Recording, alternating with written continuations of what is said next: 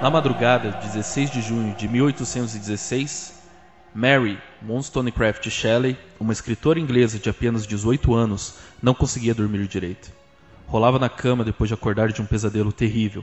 Uma criatura horrenda, de aparência grotesca e tamanho descomunal, voltara dos mortos. No verão daquele ano, Mary e o marido, o poeta Percy Shelley, foram convidados por Lord Byron para passar uma temporada na mansão Villa Diodati, às margens do Lago Genebra, na Suíça. Numa noite fria e tempestuosa, o mais famoso poeta romântico da literatura britânica propôs aos hóspedes que escrevessem cada um deles uma história de fantasmas. Filha de literatos, Mary decidiu escrever algo realmente horripilante que pudesse, em suas próprias palavras, congelar o sangue dos leitores. O macabro sonho que tivera naquela noite serviu de inspiração para a história de um monstro construído com restos de cadáveres. Publicado em 1818, Frankenstein continua quase 200 anos depois a tirar o sono de muita gente. Cientistas renomados como Stephen Hawking, Elon Musk e Steve Wozniak já passaram noites em claro, divagando sobre os riscos da inteligência artificial para o futuro da humanidade. Bem-vindo ao Pod Geekcast Apocalipse das Máquinas.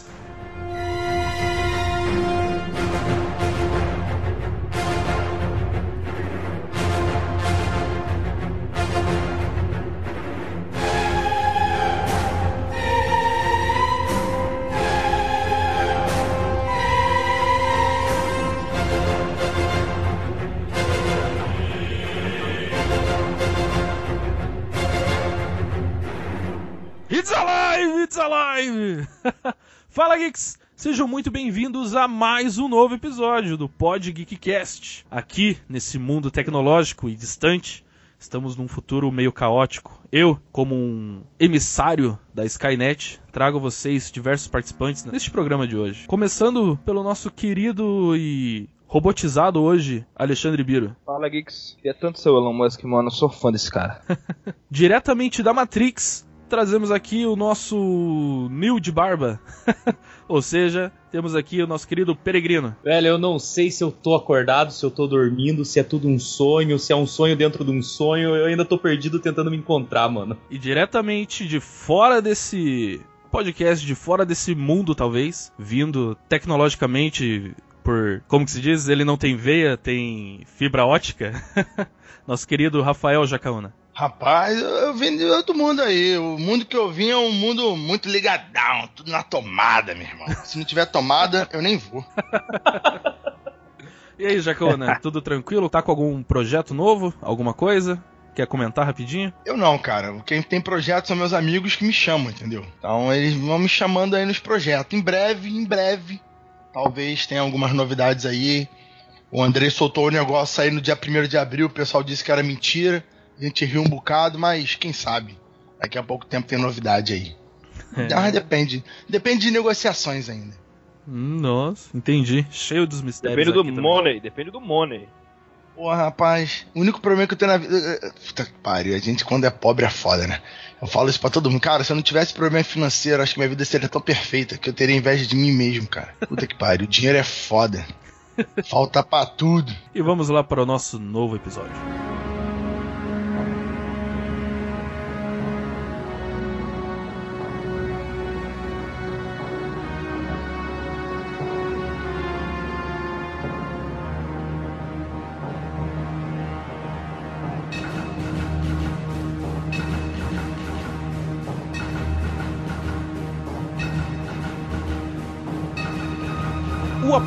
Apocalipse das máquinas, ou seja, o mundo ao olhar da inteligência artificial, ao olhar dos robôs, a humanidade sendo talvez escravizada, talvez extinta, muitas das vezes um dos nossos pesadelos mais estranhos, o que a gente olha para um litificador e pensa, isso vai poder me dominar algum dia? Mas a gente nunca sabe. E alguém que já pensou nisso lá atrás, um dos... Diga mais sobre ele, Rafael, de quem eu tô comentando? Cara, eu vejo que ele tinha, na realidade, uma. Isso que é o foda, né, cara? Tem, tem dois Rafael, eu falei, diga Rafael. Agora com dois. Esse arrombado falou Rafael. Na hora que eu ia falar, o Rafael falou. Eu falei, não, deve me chamar de Jacaúna, deixa eu ficar quieto aqui. Então vamos lá, não vou chamar ninguém de Rafael então. então vamos lá, Peregrino, primeiro, peregrino. peregrino. Isaac, ou Isaac Asimov, ele realmente teve uma visão muito visionária. Tanto é que a, a- Uma visão visionária. uma visão visionária, né? Ele tinha, ele tinha uma mente visionária na realidade, né? O cara, velho, ele escrevia pra, pra revista Ciência, né? Que antes só tinha essa denominação, revista Ciência. Ele escrevia, cara, pra parte de fantasia da própria revista, né? E hoje a gente tá muito próximo, até talvez já tenha até passado do que ele imaginava, né? Na, na década de 40, 50, 60 e 70, né? Ah, apesar de na década de 70 ele já tá bem famigerado, né? Mas assim, Isaac Asimov, cara, ele teve uma visão muito ampla do que seria o futuro, né, velho? Então, ele realmente é, é, é o pilar, cara, de muita e muita visão, é, digamos assim, a visão futurista mesmo, né, cara? Ele é o pai da visão futurista. É o monstro que também criou as algo que até hoje é considerado, né? Ah, as diretrizes iniciais para qualquer tipo de inteligência artificial. E aí, Jacaúna? Conhecia já Isaac Asimov? Toda certeza. Isaac Asimov é um velho muito foda. E o que mais impressiona de quando eu falo sobre ele na escola, por exemplo, da- das ideias dele, eu sempre falo para meus alunos, poucos fazem isso, mas os que fazem se enriquecem. Procurar no YouTube a entrevista que ele dá lá na Inglaterra, se eu não me engano, para um, um jornalista tal. E o jornalista meio que tira um sarro da cara dele, que ele fala que o conhecimento vai estar na casa das pessoas. Acho que é final de 70 ou no ou começo de 80 essa entrevista. E ele fala que o conhecimento vai estar na, na casa das pessoas, porque todo mundo vai ter um computador em casa. E todo mundo vai ter acesso às informações através do computador. E meio que o jornalista ali, o entrevistador, ele, ele zomba dele. Não, que isso, os computadores são gigantes. Ninguém precisa de computador em casa. Pra quem precisa de um computador? E o Isaac fala justamente sobre isso. Então ele é um cara visionário, um cara que, que viu muito além, boa parte do que ele falava, do que ele estruturou, a gente está começando a viver agora, né? A partir dos anos 2000 pra cá, a gente está vendo essa realidade tendo uma abrangência e é fantástico, o cara é demais. Asimov foi é o pilar, né? Que nem o Rafael comentou. O Rafael Peregrino comentou sobre a robótica. E em um de seus livros ele criou também, né, Rafael? A sua. as três primeiras leis, né? Digamos assim, que não são leis por enquanto, né? Talvez um futuro próximo realmente se tornem leis para essas criações, mas que é algo muito levado a sério por quem cria ah, as inteligências artificiais, quem mexe com robôs, porque é um marco zero, né? Um ponto inicial para você tratar com tecnologia que vai mexer com a humanidade. Assim, ó, o Asimov ele criou algo que faz muito sentido para que as histórias dele possam acontecer. Porque o Asimov ele tem, um, ele tem uma, uma, uma maneira de escrita muito boa, Joe. O que, que ele faz? Ele, todos os contos dele são muito curtos, né? Tanto é que um dos maiores livros dele, maior, digo, em, em volume de, le, de palavras mesmo, né? Foi o, o Eu Robô. E na realidade o Eu Robô ele é um aglomerado de várias histórias que foram readaptadas numa entrevista que um repórter faz à presidente da, da, da, da fábrica de, de robôs lá, a, a única fábrica de robôs que tem. Lógico que a história se passa em quase 60 anos, né? O Eu Robô se passa em, em quase 60 anos de, de crônica. Mas eh, durante isso tem outra, outras empresas que entram na concorrência, enfim, tem várias questões políticas, várias questões burocráticas. Mas a Eu Robô foi, eh, foi uma história assim, um conto, né? Com várias crônicas aonde ele precisava de uma, de uma diretriz, que nem você falou. Então o que, que ele fez? Ele fez as três leis da robótica, que é a primeira formatação que é colocada no, no cérebro positrônico. Eu acho legal o Asimov, ele, ele, ele fala esses, esses negócios, né? Cérebro posi- positrônico, é, bobinas de, de impulso. Ele tem esse negócio meio steampunk, sabe? É bem legal, cara. Mas o que que acontece? As histórias do Asimov, eles começam de maneira sinistra. Você não sabe o que está acontecendo. Geralmente os robôs têm algum problema, alguma característica meio macabra, assim. Por exemplo, o- um robô começa a entender que a humanidade não foi quem criou ele, então ele acredita que ele é o próprio a própria essência da vida e ele acha que o, o humano é um primata, né? Ou um outro robô ele começa a desobedecer às ordens dos humanos, ou o outro aprende a mentir, ou o outro cria uma religião para outros robôs, entendeu? Então sempre tem um negócio assim meio fora do controle. E as três leis da robótica, elas colocam o leitor novamente numa razão na qual você vai chegar numa conclusão. E essa conclusão sempre é da maneira do Asimov científica, né? Então, as três leis da robótica, né? Vamos lá. A primeira lei, na realidade, é assim: ó, um robô não pode ferir um ser humano ou, por inação, permitir que um humano sofra algum mal. Então, a, a primeira lei do, do, robô é baseada no mal. Então, o humano não pode se ferir ou ele não pode ferir um, um humano. A segunda lei: um robô deve obedecer às ordens que lhe sejam dadas por seres humanos, exceto nos casos em que tais ordens entrem em conflito com a primeira lei. Ou seja, ele sempre tem que obedecer. Então, a segunda lei é baseada na ordem, né? E a terceira lei é um robô deve proteger a sua própria existência desde que tal proteção não entre em conflito com a primeira ou com a segunda lei. Então, a terceira ordem é autonomia e, e autoexistência, né? Ele tem que se autopreservar. Tudo isso faz sentido quando você coloca essas leis dentro de uma situação onde o Asimov é, cria. Né? Isso, é, isso é muito legal, cara. Isso é muito legal. É, até comentando sobre as três leis, mais tarde ele acrescentou também a Lei Zero, que é aquela lei que é acima de, das três primeiras leis, que seja um robô não pode causar mal à humanidade, ou por omissão permitir que a humanidade sofra algum mal. Ou seja, é aquela lei que, acima de tudo, ela permite com que não haja o apocalipse das máquinas, não é? Ou seja, um ataque nuclear, ele pode permitir, mesmo que seja um humano que tenha, esteja fazendo isso? É, cara, é aí que tá, né? Essa lei ela foi criada depois. Eu acredito que seja no livro Novos Robôs, uh, que ele cria lá pela década de 70, na realidade. Ele tem, inclusive eu tenho um livro que é o Homem Bicentenário, que ele tem as, uh, os contos do Novos Robôs. E um dos contos do Novos Robôs, ele é chamado de Primeira Lei. Essa lei que é escrita no apêndice do livro diz que é uma das primeiras lá no final da década de 40 lá, que ele tinha essa crônica, mas ele nunca tinha colocado num livro, a não ser nos Novos Robôs, que foi um dos últimos livros que ele criou. A Lei Zero é baseada na realidade dentro também do Homem Bicentenário, cara. Porque no Homem Bicentenário, o Andrew Martin, ele quer virar um ser humano, porque ele entende que o ser humano é um ser livre. Né? Então, ele quer ser livre e automaticamente para ele ser livre, ele precisa ser um humano, porque ele precisa retirar as três leis da robótica do cérebro dele, né?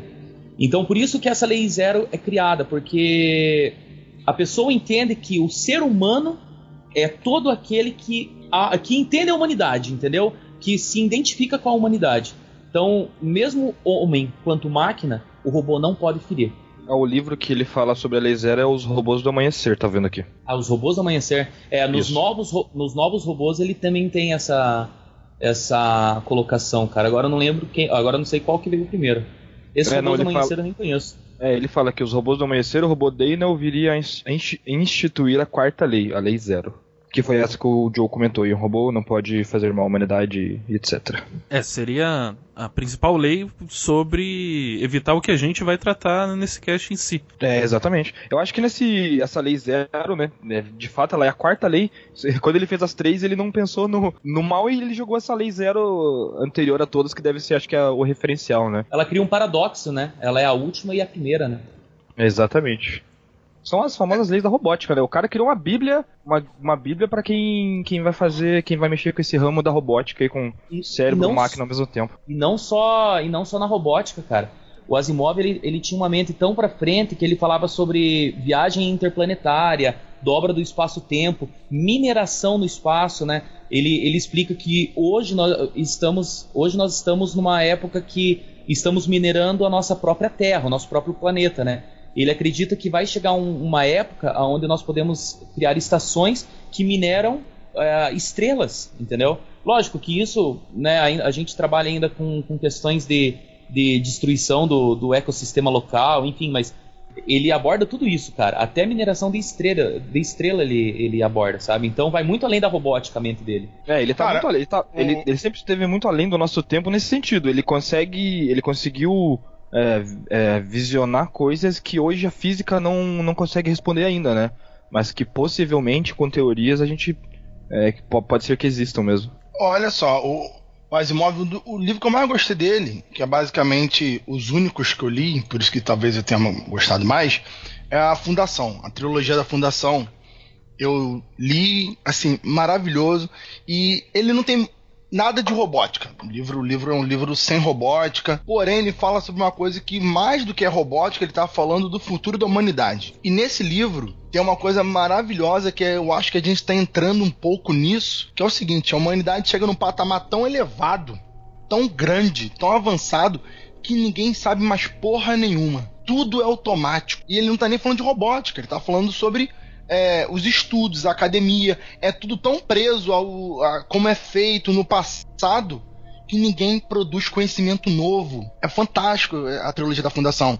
E você vai vendo o Império Galáctico, ele se inspira no Império Romano, como que, como que acabou, como que, re, como que se reergue. Então, muito, muito além da robótica, o Asimov ele sempre está falando sobre questões humanas e como a humanidade no futuro se reconhece, como humanidade no futuro vai lidar com seus próprios problemas, como essa humanidade é, tem contato com outras pessoas, como ela teria contato com pessoas diferentes. Ele usa planetas para explicar a dinâmica de países aqui na Terra, como esses países interagem um com o outro. Então, assim, é, é fantástico a, a, forma que ele pensa, a forma que ele, que ele constrói essa ideia. E além do, do Asimov, tem outro autor que, que fala muito de tecnologia de robótica também um pouco, é o Douglas Adams, no Guia do Mochileiro das Galáxias, né? Não sei se vamos falar alguma coisa dele, mas ele também aborda essa super capacidade robótica e até que tem o robô que, que é triste pra cacete, porque ele é a coisa mais inteligente que tem ali e ele tem que obedecer seres humanos. Isso é extremamente escroto, ele se sente um merda por causa disso. Então, assim, é são muitas percepções do, do, que nós temos do futuro e essas percepções no geral são sempre meio, meio tristes, né? Porque você vai criar uma criatura. É, é, um pouco dessa revolta das máquinas, eu acho que vem disso. Você é incrivelmente inteligente, incrivelmente capaz e tem que obedecer seres humanos, que são criaturas humanas. Acho que tem muito dessa ideia também. Sim, sim, já entrando nesse viés, né? Tenho aqui uma frase do saudoso agora, né? Infelizmente faleceu, Stephen Hawking, que ele diz que as máquinas iriam evoluir sozinhas. Isso ele falando caso é, é, o medo dele das máquinas terem consciência própria, delas começarem a, a entender, assim como o cérebro humano funciona hoje. E as máquinas iriam evoluir sozinhas, refazer o próprio projeto a uma velocidade cada vez maior. Os humanos, que são limitados por uma evolução biológica lenta, não poderiam competir e seriam substituídos. E faz é. todo sentido. Faz todo sentido. Se já viram aquele filme Chap? Nossa, eu coloquei ele na minha pauta, cara. Cara, Puta é um que filme. pariu, velho. É um filme foda, muito bom, daquele camarada que fez o Distrito 9. Então, Nossa, então, assim, muito foda. foda. E é mais ou menos isso. O robô tem uma inteligência X e essa inteligência é igual a inteligência de uma criança, só que ele é aprende milhares de vezes mais rápido que a criança e em pouco tempo, em dias, ele supera a inteligência do seu próprio criador.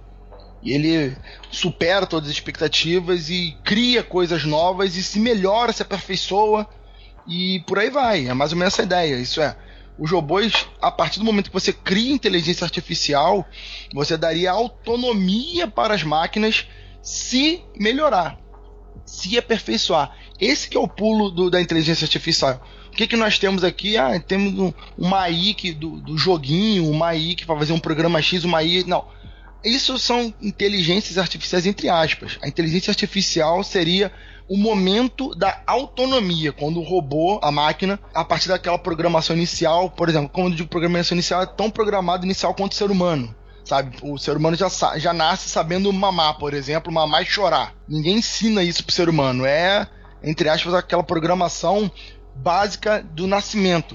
Então, a partir do momento que o robô cria ele, ele aprende além da sua capacidade básica e ele tem essa, essa capacidade expandida sozinha, isso é inteligência artificial. Aquela singularidade que vai fazer a máquina olhar ao seu redor, estudar e superar todos os seus criadores. É esse, olha, esse olha é que interessante. É bem isso, olha que interessante, Jacana. É, hoje a gente já existe, já existe isso. Hoje a, a sonda Curiosity que está em Marte, ela foi programada com uma inteligência artificial de que faz ela, ela não precisa ser é, guiada por ninguém. Então, assim, é, eles colocam a trajetória dela do ponto A ao ponto B, e nessa trajetória tem pedra, tem, tem buraco, tem um monte de coisa. E a inteligência artificial da máquina faz ela desviar, parar, dar ré, virar esquerda direita. Ninguém controla ela. Ela se controla sozinha. Ela só, só dizem pra ela que ela vai do ponto A para o B e ela não faz uma linha reta, ela vai desviando dos buracos, das pedras. Então a inteligência artificial já, já está aí, já está nas ruas com os carros da Tesla, com, com esses carros do não, autônomo sim. que temos aí, né? Sim, mas eu tô falando, isso aí é, o, é, é um programa. Um programa que fala isso pra máquina fazer, ó, você vai daqui para lá e qualquer coisa no caminho você desvia. O, o que eu quero dizer é o seguinte: a máquina seria inteligência artificial meu, na forma que eu tô falando é o seguinte: quando o Curiosity fala assim, pra que eu tenho que ir pra lá? Parar e falar assim, não vou. Não vou, ah, vou ficar aqui. Entendi. Aí ele vai falar, não, máquina, vai, eu tô mandando ele. Não, não, eu vou ficar Fudeu aqui, muito. aqui eu, que aqui eu, eu bato fotos mais bonitas, aqui eu tenho um ângulo melhor, aqui eu posso objetivar um outro lugar. Não, mas eu não quero que você vá para outro lugar. Eu quero, não, não, vou para outro lugar. Entendeu? A autonomia que seria essa singularidade. As, as inteligências que a gente está debatendo aqui, que você está comentando do carro, do Curiosity, são inteligências programadas. A gente treina como se fosse um soldado humano bem treinado e ele é autônomo. Mas se o, o sargento morrer, o exército fica maluco. Caralho, quem eu, quem eu vou obedecer? Sabe? Às vezes acontece isso. Todo mundo é inteligente. Aí o, o diretor da escola, o teu pai tua mãe não existe mais, não tem ninguém para te dar ordem, você não sabe o que faz, tu fica parado. Então é mais ou menos isso que, que eu tô falando. A gente precisa dessa, dessa autonomia. E essa autonomia vai fazer a diferença na inteligência artificial. Aí que é a singularidade. É. O, o, a questão do. A questão do Shep, que o Jacaúna falou, cara, o filme se passa num universo onde a internet ela não está interligando uma rede de computadores, né? Ela não está interligando, no caso, uma rede de. Porque o chefe, na realidade, ele era um soldado robô que, que era levado para zonas de conflitos onde você não haveria uma perca é, de vida, né? Você teria um, uma perca de investimento, uma perca de dinheiro, né? Até acontece de, de terem tráfico de peças de robôs e tal. Mas o, o, no filme Shep, os robôs eles têm um alto aprendizado, né? Tanto é que quando é formatado o Shep, não lembro se o chip dele queima, alguma coisa assim. O que que acontece? O, o robô ele começa do zero como realmente se fosse uma criança, cara. Então aí na realidade é um obstáculo que o filme coloca para um apocalipse das máquinas. Eles não queriam chegar naquele ponto aonde, peraí, a máquina é mais forte, ela, ela tem uma maior velocidade, ela aprende karatê, no caso lá, quem assistiu o filme entendeu o que eu falei, ela aprende karatê muito rápido, ela aprende a lutar com chaco, ela aprende a fazer um molotov, e, pô, se a gente não colocar um obstáculo, uma barreira nesse filme, esse filme vai automaticamente, sozinho, vai ir para um apocalipse das máquinas. Então, o que, que eles colocam? As máquinas, elas não têm uma rede, é, é uma, uma rede sem fio entre elas, elas não, elas não se autocomunicam, né? Ela só tem um uhum. autoaprendizado. Tanto é que o Shep ele é ingênuo, ele é literalmente uma criança, né? Ó, de novo, a inteligência artificial não é isso. Não é isso que você está falando. Os, os, robôs, que eles eram chamados de escolta, os robôs escolta do filme Shep, eles eram um, um robô com um programa específico de funcionamento. Ele funcionava dentro das especificações do programa, aprendia de acordo com o programa pré-estabelecia para ele fazer. Ele tinha que ver, que nem o Curiosity, ele tinha que ver o melhor caminho para obedecer o humano, tinha que saber o melhor caminho para invadir o local, a melhor posição de tiro, ele Sim, vai aprendendo no chefe, momento. na realidade, foi instituído uma, uma inteligência artificial dele, né? Mas o Shep é diferente, porque ele foi, ele foi um robô ali. É... O, o filme dá a entender que o Shep já era diferente antes. Mas o lance do Shep é que o, dom, que o criador dele pega a carcaça dele, que era uma carcaça que ia ser destruída, e ele criou um programa de inteligência ah, é artificial original. Uhum, ele instala verdade. direto no Shep e o Shep se torna único. Entendeu? com base, com base naquele programa que o dono dele fez. Ele não tinha um programa normal dos robôs. Ele era o, o quem quer ser o milionário lá, ele era o, o Cientista. Web, ele era o, o, desenvolvedor de sistemas lá dentro da, da, da, da empresa lá, né? Exatamente. Então ele cria o, a, a, um programa específico instala em uma única unidade. Isso é, as unidades Shep elas não seriam capazes de fazer nada aquilo que o Shep fez. O Shep era único. Diferente, por exemplo, do Homem Bicentenário. O Homem Bicentenário ele passa uma ideia que a cada Homem Bicentenário, ou então até mesmo o Eu Robô, passa uma ideia que a cada X gerações de robôs é, surgiria um ou existiria uma possibilidade de algum robô surgir com uma inteligência artificial real. Algo sim, original, sim. uma personalidade. Isso que seria a inteligência verdadeira, né? Ele não seria uma pré-programação. Assim como no filme AI. O filme AI ele tenta explorar também mais ou menos isso. Ele tem os robôs com sentimento, que programam sentimento, tipo, robô disso, robô de um monte de coisa. Aí lá o, o Elon Musk deles lá, né? O cara lá do, da Apple deles, do filme, tem a brilhante ideia de fazer um robô único. Único. Que ele teria um programa totalmente especial, que seria uma, um, um ser humano real. Ele não teria um programa que iria fazer só. Ele seria o mais próximo do ser humano. O, o AI ele já não é uma inteligência artificial, é um programa. Só que ele simula tão bem que ninguém acredita que ele não é uma máquina. É um, é um pouco aí dessa diferença. Quando é humano, quando é máquina. A gente fica com essa, com essa ideia também. Outro, outro filme foda sobre. Esse cachorro aí tá programado pra, pra ter uma inteligência artificial e ficar latindo no meio do programa. Desgraçado. Normal. Eu tenho, tenho cinco pinches aqui. E eles estão lá fora, eu quase não escuto. Mas o microfone é tão bom que vocês escutam melhor do que eu. É Quando eu não estiver falando, Olha. eu vou tentar deixar muito. Treta, treta, treta. Estão falando, Guilherme. Estão falando Briga o dia todo. Eles estão falando assim, ó, vamos dominar o mundo! Depois começa a rodar e falar, os caras estão em choque, os caras estão em choque.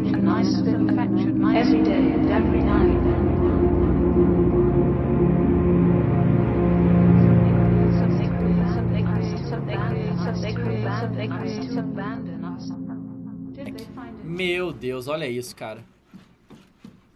A gente tá ferrado, cara. O bicho já consegue subir escada já. Como se não fosse nada. Como se fosse tranquilo fazer isso. Você, vocês veem, olha só. Vocês estão vendo esse vídeo aqui, vocês estão achando, ah, não, subir escada, eu subo escada. É, você. Agora um robô ter, conseguir identificar a escada e subir. E, e, e, olha, moleque, a gente. Nossa. Eu acho que a gente foi longe demais. Aí, daqui a pouco, sabe o que vai acontecer, né? O cara vai pegar esse robô e vai botar um fuzil em cima dele. Você acha que isso não vai acontecer? É claro que isso vai acontecer. Vão botar um fuzil em cima do, do bicho. Ai, meu Deus do céu. Tá subindo a escada tranquilamente, identificando os obstáculos. Ó, tá ali em cima. Ele parou, virou, ele vai descer agora. Ah, ele vai, ele vai... Ah, que assim, é robô, né, cara? Não tem frente e trás pra ele. Ele vai do jeito que ele quiser.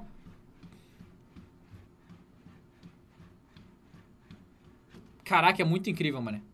Tá maluco. Olha lá.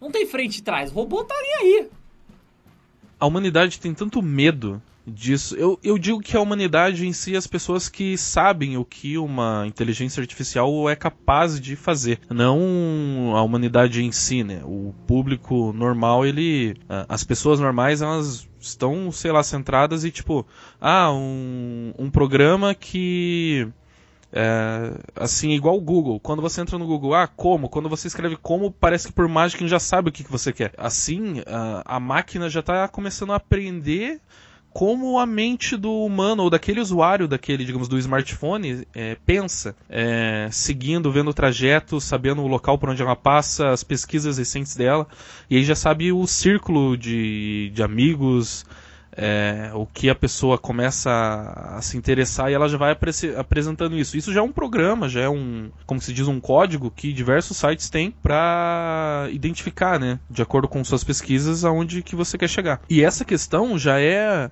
é meio que já me assusta de um site já identificar o que, que eu vou pesquisar antes de eu digitar o que eu quero. Às vezes eu mesmo penso, tipo, pô, que da hora, eu vou escrever aqui como, de repente, como é, instalo tal programa no, no notebook.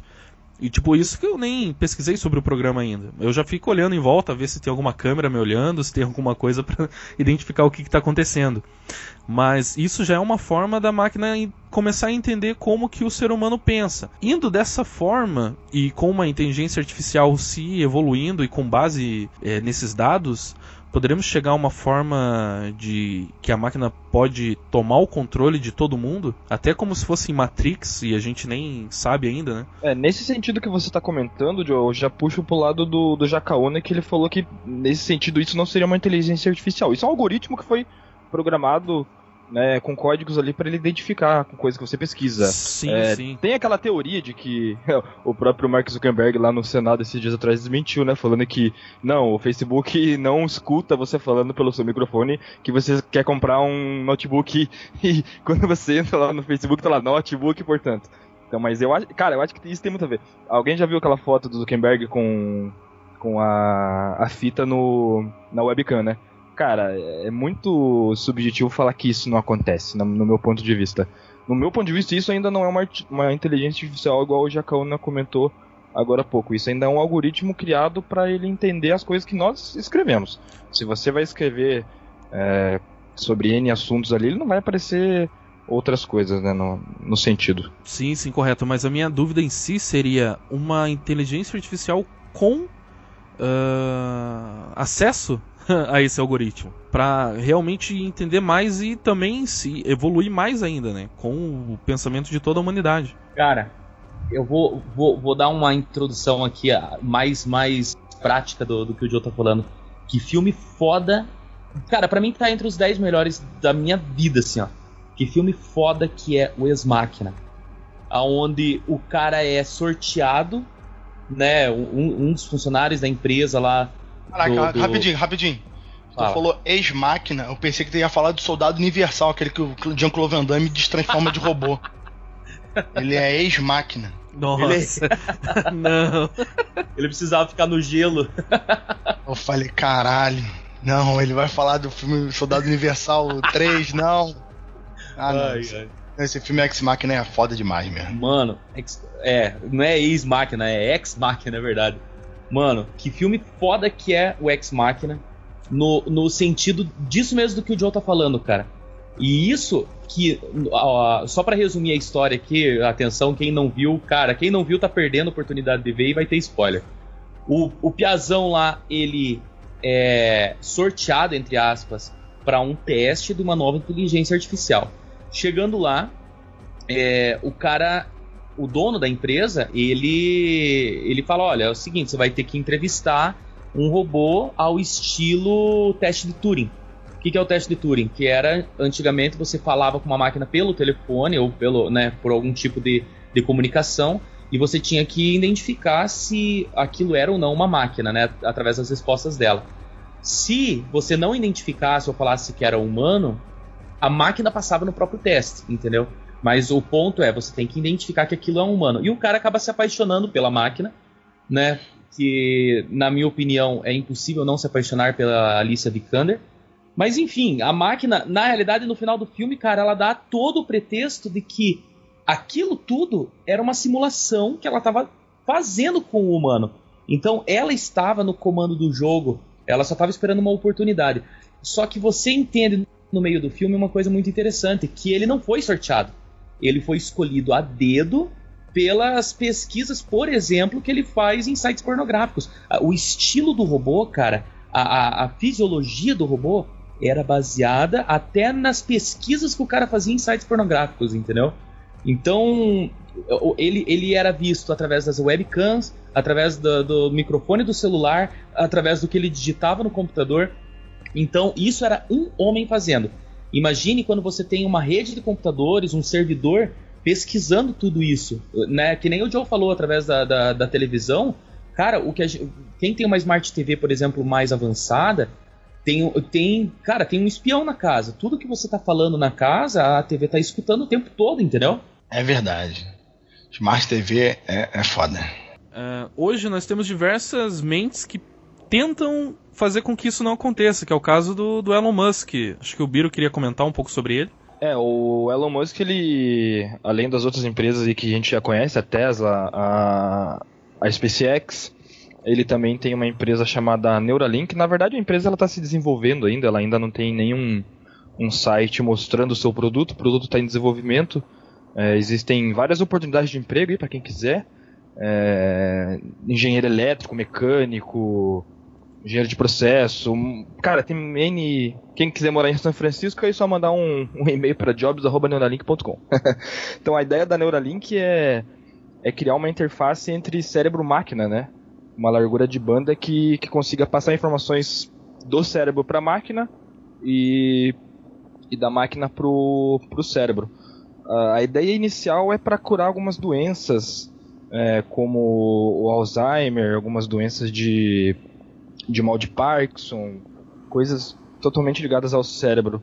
Dá um reboot no cérebro, né, para ver se ele consegue voltar à sua formatação inicial ou com um determinado tempo de vida que a pessoa estava bem, coisas desse tipo. Então, o, o, Elon Musk ele tem, ele tem muito medo da inteligência artificial nesse sentido. Eu acho que não só Elon Musk, acho que é. O Joe estava comentando agora há pouco que a, a, a população, como população mais leiga, digamos assim, ela tem muito medo disso porque é totalmente influenciada por filmes que, que, que mostram é, robôs fazendo N coisas, carros voadores e esse tipo de coisa assim, que assusta mesmo hoje a gente não, como a gente não vive nesse, nesse momento. Então o Elon Musk também ele tem medo da inteligência artificial nesse sentido. Ele também tem medo de um apocalipse das máquinas. É, nesse intuito, ele está criando uma empresa para, quem sabe, é, mudar um pouco o, o, o, lado da, do apocalipse e virar, virar um, um novo gênesis do cérebro, dessa, dessa questão dos, dos computadores e humanos, né? É, eu acho muito interessante. Eu acho o Elon Musk também é um visionário como esses outros que vocês falaram, Isaac Asimov, Arthur Clarke, é, ele, é, ele tá no tempo dele, então ele tem bastante, bastante grana para financiar esse tipo de projeto. É, a maioria dos projetos iniciais dele são todos feitos com dinheiro dele, até ele achar um investidor que, que compre. Porra, o cara vai passar um, dois anos sem ganhar um real, sem ganhar um dólar. É, a SpaceX agora tá, começou a dar dinheiro, a Tesla ainda não dá dinheiro.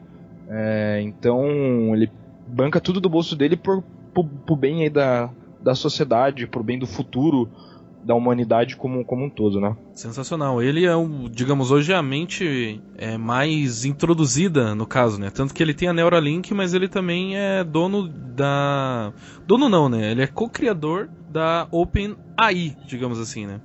Que seria a inteligência artificial que ele gosta. Ele fundou que a OpenAI é uma instituição sem fins lucrativos e que é para estudar e pesquisar inteligência artificial com foco em questão de segurança para tecnologia. Então, é, digamos, ele está querendo fazer uma, uma forma de travar já esse avanço de uma inteligência artificial consciente. Porque se você parar para pensar, uma inteligência artificial ela é totalmente diferente do que um ser humano, com questões de é, saber sobre a vida, preservar a vida, ou o que, que é melhor. Ela até vai pensar por ela, mas ela vai pensar na, na proteção dela, de uma forma de ela continuar.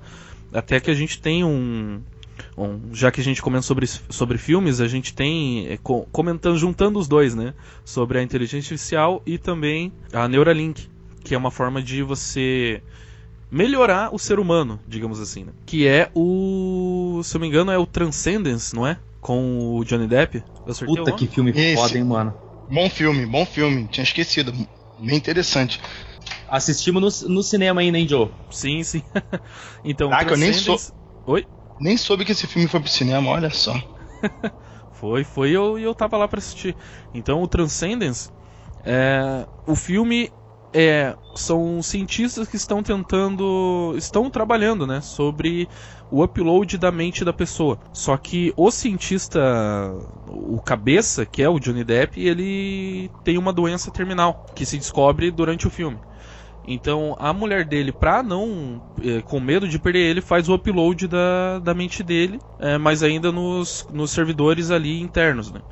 E um tempo depois se descobre que ela teve êxito sobre a fazer com que a mente dele fosse. Essa mente dele, com acesso a todos os dados que ele tem, ele inicia uma revolução de melhoramento da humanidade no, no terreno onde que ele faz um servidor gigante para a mente dele. Então até que chega num ponto que ele, ele cria um corpo para ele, não cria? Cria. Ele, ele o cara ele, é aquele lance que a gente está discutindo justamente aqui da inteligência artificial. Ele ali seria uma espécie de inteligência artificial, mas humana. Ele se upa. A gente vê isso muito em, em história de super-herói, né? Sempre é um vilão que faz isso. O vilão ele upa-se pra internet, ou algo do tipo. E ali ele faz isso e fica, a gente sempre fica com aquele pé atrás. Será que é o, é o, personagem de verdade? É ele de verdade? Ou é uma máquina maligna querendo dominar o mundo? E esse é que é o questionamento do, do filme. A mulher dele, acredita, os amigos falam que não, porque isso tá muito legal. E ele com, com acesso, tipo o, o Tron, né, no, nos Vingadores. Ele tem acesso a todo o conhecimento da internet. E com todo esse conhecimento da internet, ele diz que, que vai ajudar a humanidade. Então a galera fica com esse pé atrás, com, com o ajudar a humanidade. E ele consegue, ele faz órgãos artificiais, faz membros artificiais, ele expande a tecnologia de energia, a tecnologia médica, ele faz melhoramentos humanos nunca imaginados, acho que em dois ou três anos, um pouco mais do que isso. Ele expande a, a, a capacidade humana milhares de vezes, porque ele, apesar de ser um humano, ele funciona como uma máquina por, pelo, por onde ele está. Então, é assim, também é um filme muito bom, muito bom. Deixou isso esse filme me deixou muito impressionado porque eu gostei realmente bastante desse tema. Caso você não queira saber um spoiler final, pule para daqui 30 segundos, mas a, a resolução do filme se baseia no fim da tecnologia. Uh, onde que para desligar ele, como a mente dele já tinha sido feito o upload na internet, então a primeira coisa, no próprio Vingadores, né? A Era de Ultron, a gente vê isso, que nem o Jacão não comentou, que o Ultron ele faz o upload da mente dele, faz diversas, diversos backups em várias regiões, né? Do, do mundo.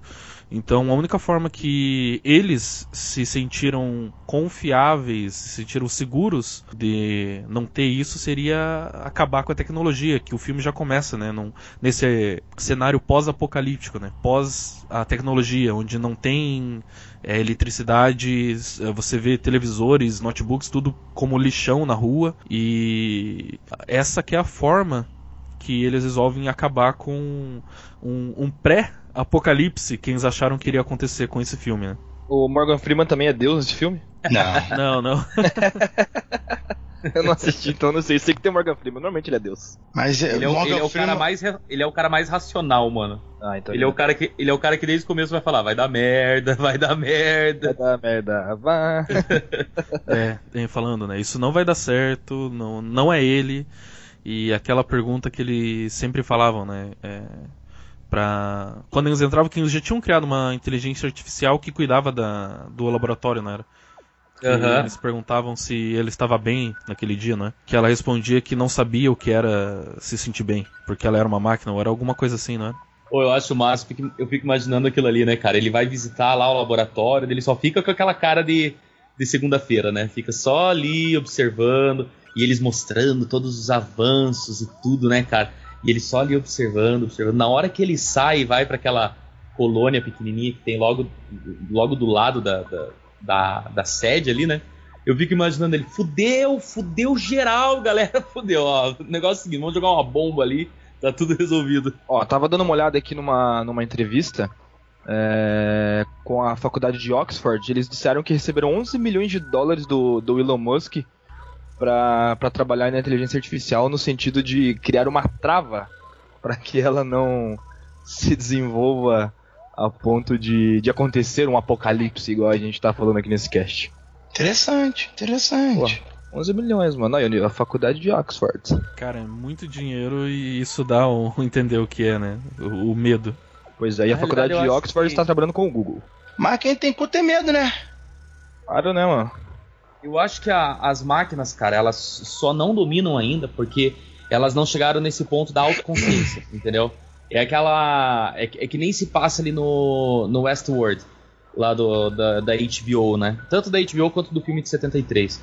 Cara, eu fiquei fascinado pela primeira temporada do Westworld, porque assim, é um parque temático do Velho Oeste, aonde os, os manequins lá, os fantoches, eles não sabem que estão dentro de um parque temático, eles não sabem em que ano eles estão, eles pensam que eles são realmente seres viventes dentro daquela época. E as pessoas que vão lá, elas elas estão lá para se divertir, ser o cowboy fora da lei, ou ser o herói da, da, da vila, ou ser, ah, sei lá, uma prostituta, ou dar para um robô, ou comer uma robô, sei lá, enfim. Eles vão lá por causa disso, para pirar o cabeção. O problema é o seguinte, cara, quando as pessoas começam a indicar, dar indícios de que eles não são reais, eles são robôs. Tudo começa a dar uma merda enorme quando os robôs começam a entender quem eles são e o que eles são. Eles são mais fortes, mais rápidos, autossuficientes, que não precisam de, de, de entendeu? repor energia nem nada. Cara, os robôs eles são superiores aos humanos. A partir do momento que o, que o robô ele descobrir isso, ele entender a sua colocação hoje na sociedade, ele vai dominar e dominar bonito a humanidade, cara, porque os robôs eles já podem se autodesenvolver, os robôs eles, eles já podem, é, é, eles já estão substituindo empregos hoje, né? Questão de manufatura, o capitalismo hoje, cara, prova que uma manufatura barata é a melhor opção. A partir do momento que a gente começar a entender que o, o robô trabalhando sozinho, sem a ajuda de um humano, é, fica mais barato, e a gente avançar para esse passo, os robôs eles podem fazer qualquer coisa a partir daquilo ali, cara. A não ser que eles ainda estejam formatados para uma determinada função, que é o que a gente falou no início do cast, né? Os robôs ainda estão formatados para uma determinada função, mas eles abrangem bem aquilo ainda, né? Eles estão é, é, aproveitando 100% daquela função. A partir do momento que eles avançarem isso, cara, já era. Eles vão criar máquinas, eles vão criar sistemas, eles vão criar qualquer coisa que não dependa mais dos humanos. O problema é que nós ainda dependemos deles. Cara, se eu não me engano, é, há pouco tempo, sei lá, seis meses atrás, não, não muito mais do que isso, o próprio Elon Musk estava fazendo uma apresentação sobre pensando como fazer tipo uma tipo uma previdência onde as pessoas receberiam dinheiro sem trabalhar, justamente porque os robôs estariam no lugar das pessoas. Olha, isso isso que tu falou é justamente o que, o, se eu não me engano, é o Elon Musk que estava falando sobre isso. Como que as pessoas vão receber dinheiro, ter dinheiro para gastar na empresa, na, nas lojas, nas diversões, se elas não receberem dinheiro? Esse dinheiro tem que vir de algum lugar. Né? Então a gente volta, tem uma discussão que isso, isso acontece discussão no século XIX e século XVIII, que a Inglaterra vendia produtos para o mundo inteiro e ela odiava a escravidão e ela forçava todos os países a abolir a escravidão. O Brasil é um, claro, é um dos mais, mais que ela encheu o saco para abolir a escravidão. Por quê? Não é porque os ingleses eram bonzinhos. Era porque escravo não recebe dinheiro, quem não recebe dinheiro não tem dinheiro para gastar. Então a preocupação vai muito dessa. Ah, o comunismo, todo mundo vai ganhar dinheiro sem trabalho. Não é bem isso, é porque se tiver um robô que faz o seu trabalho muito melhor do que você, eu não preciso de contratar, compro um robô. O problema é que se não tiver vaga de emprego para as pessoas, ninguém compra. E você não precisa do robô para trabalhar. Então são questões filosóficas e trabalhistas, financeiras muito complexas. Você vai distribuir dinheiro como? Como assim distribuir? Então assim é, são questões interessantíssimas. É bem isso, né? Como que eu vou vender se não tem ninguém que tá ganhando dinheiro para poder comprar. Simples assim. Simples assim. Eu vou colocar aqui na minha fábrica de carros dois funcionários, um para ligar e outro para olhar as câmeras. Digamos assim, dois humanos só para apertar um botão de vez em quando. E os 5 mil eu mando embora. Ótimo. Para quem eu vou vender carro? Para robô? Tem que vender carro para quem trabalha. Se eu não tenho nenhum trabalhador, para nenhum, para ninguém que eu vou vender carro. E agora? É, entra então, no são... colapso, né, cara? Isso entra no Exa... colapso total. Exatamente isso que, que é uma das preocupações do capitalismo. Não só do capitalismo em si, mas de qualquer comércio, cara. Podia, podia ser um problema de, de comunismo, sabe? Ah, ah, aí que entra a bola. Se todo mundo ganha dia de graça, comunismo? Ah, se todo mundo tá feliz, por que não precisa? É, o, o, o, Tesla, tantos anos atrás aí, né, cara, ele tava querendo distribuir energia de graça, né, cara? E já barraram é. ele nisso, né? Pois é, pois é. Temos implica implicações muito grandes sobre, sobre é, distribuir coisas vai... de graça. É, o Elon Musk vai distribuir internet grátis, ele falou, daqui a um tempo, né? Ele já tá colocando os CubeSat em órbita da Terra aí para ter uma rede de comunicação uh, de longo alcance. Mas, mas é sempre aquilo. Como o próprio, o próprio cara do YouTube, o Mark Zuckerberg, faz, coloca drones voando, distribuindo internet na puta que pariu dos lugares. Mas é aquilo assim como os ingleses queriam acabar com a escravidão no século XVIII e XIX, ele não faz isso de graça. Ele faz isso sem ganhar dinheiro inicialmente. Mas quando as pessoas passam a ter acesso à internet, as pessoas também têm acesso ao serviço dele. Então, se ele leva serviço a mais pessoas, ele ganha mais dinheiro com propaganda. Então, assim, inicialmente não é grátis, é investimento. Ele faz é. um investimento na distribuição da internet. para depois ele ganhar lá na frente. E ele tem dinheiro para isso. Então é, tem gente que fala, ah, o cara é foda, o capitalismo é maravilhoso, tá levando de graça a internet. Opa, calma aí. É o capitalismo que faz isso, mas não é porque ele é maravilhoso porque é de graça. É maravilhoso porque o cara tem todas as intenções de ganhar mais dinheiro, que não tem problema nenhum. Mas vamos ser realistas, né? Não precisa mentir dizendo que o cara é, é lindo, gênio, playboy e faz as coisas de graça. Não é bem assim. Não, com certeza não. Sempre tem um, um porquê, né? Sempre tem um, um intuito. Sim, sim, aquela coisa, não existe almoço de graça, né? Isso não. com certeza não existe. Almoço grátis. e, olha, e olha que eu já procurei, hein?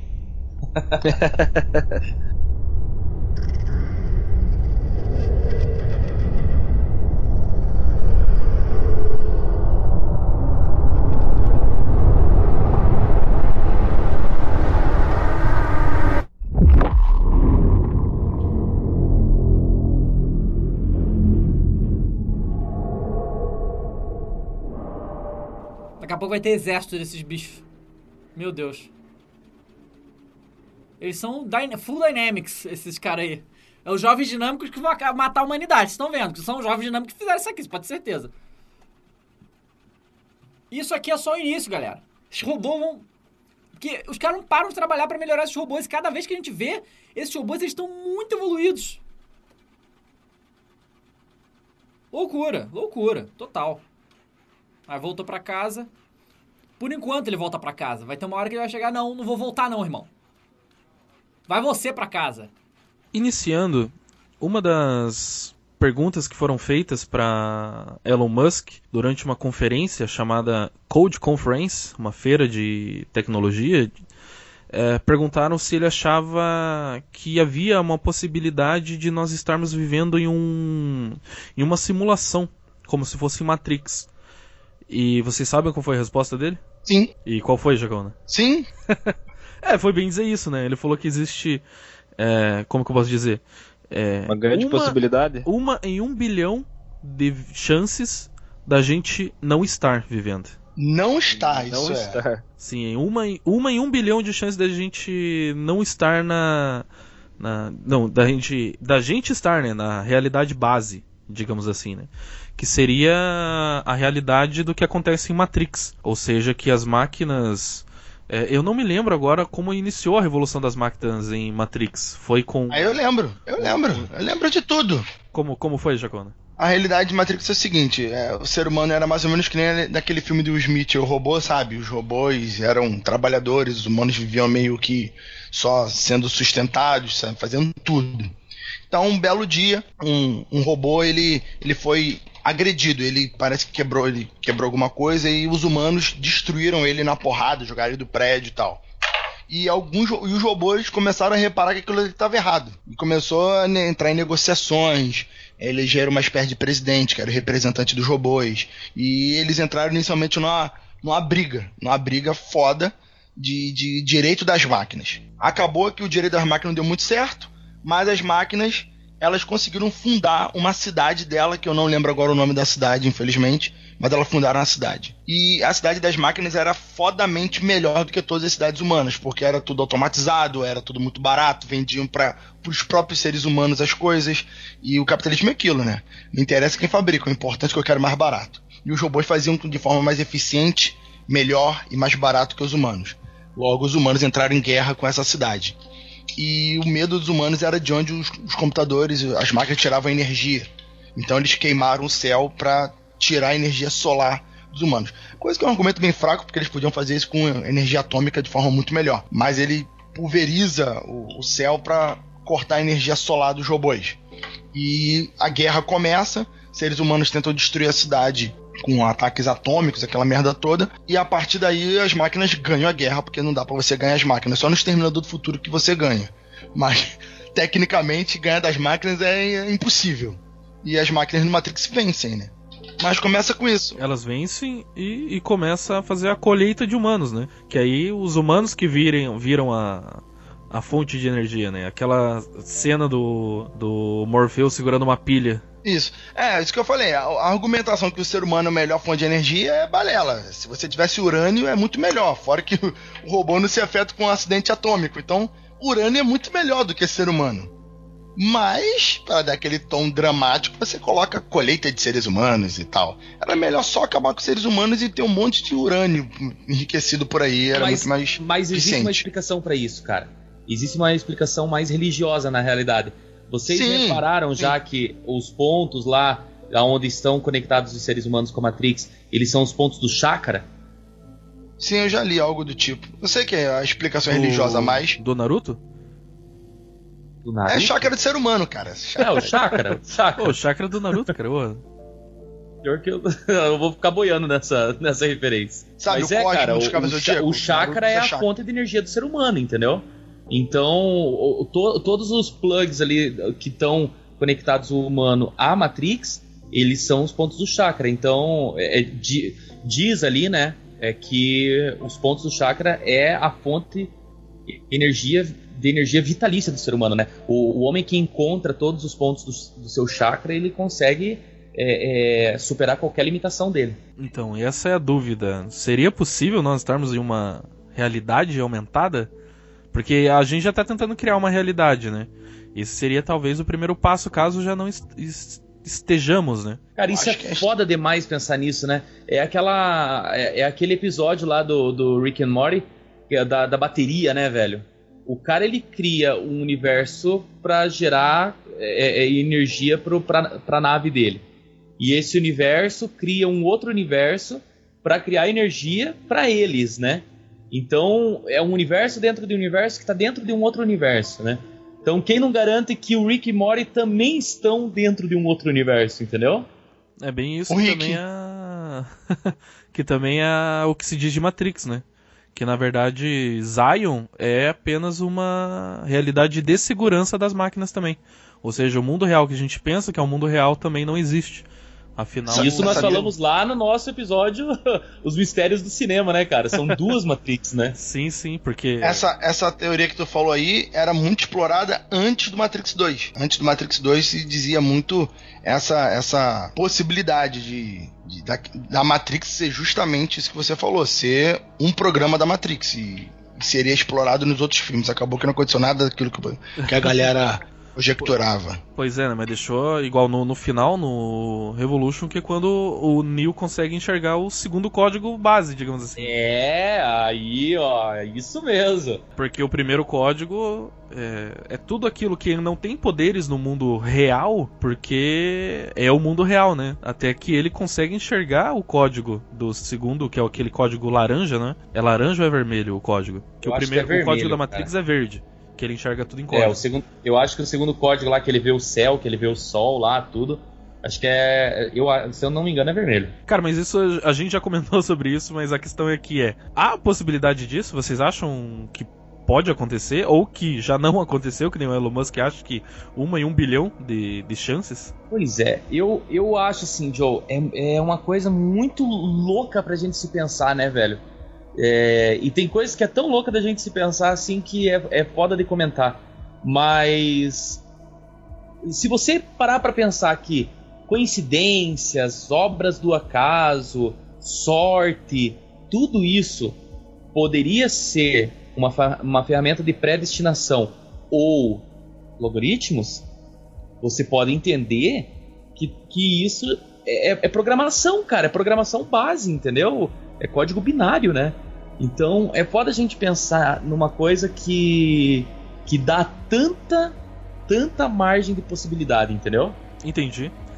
Ou seja, eu em partes acredito, sabe? Eu em partes acredito nisso. Por isso que eu falei, a gente começa a pensar nisso e, e tem tanta margem de possibilidade, cara, que instiga, entendeu? Mas é. É foda, cara, porque, sei lá, você fica pensando que tua vida daí não, não é nada, né, cara? Tua vida é, é um zero e é um um, tá ligado? Sim, sim. Essa é uma das. Digamos, é, o filme Matrix foi o que abalou toda o pensamento das pessoas com as máquinas, né? Isso bem depois ainda do, do Exterminador do Futuro, que também é um outro, um outro caso do, do levante das máquinas, que a gente vê bem no, a gente tem algumas, alguns, algumas coisas espalhadas no Exterminador do Futuro 1, Uh, temos um pouco mais no 2, mas no 3 é que mostra como tudo aconteceu. Onde que as máquinas tomam conta dos códigos nucleares Então se inicia a revolução. Vamos matar os humanos e dominar o, o mundo porque ah, é aquele pensamento da máquina. O humano é descartável. Ele vai destruir tudo isso. Então vou destruir primeiro, né? João. Oi. O, o, o, o, o primeiro Exterminador é fantástico. O segundo é fantástico. Mas ele tem aquele erro, não digo nem do, da viagem no tempo. Beleza. Mas aquele erro que quando vem o 3, explica lá o momento que as máquinas dão o golpe e tal.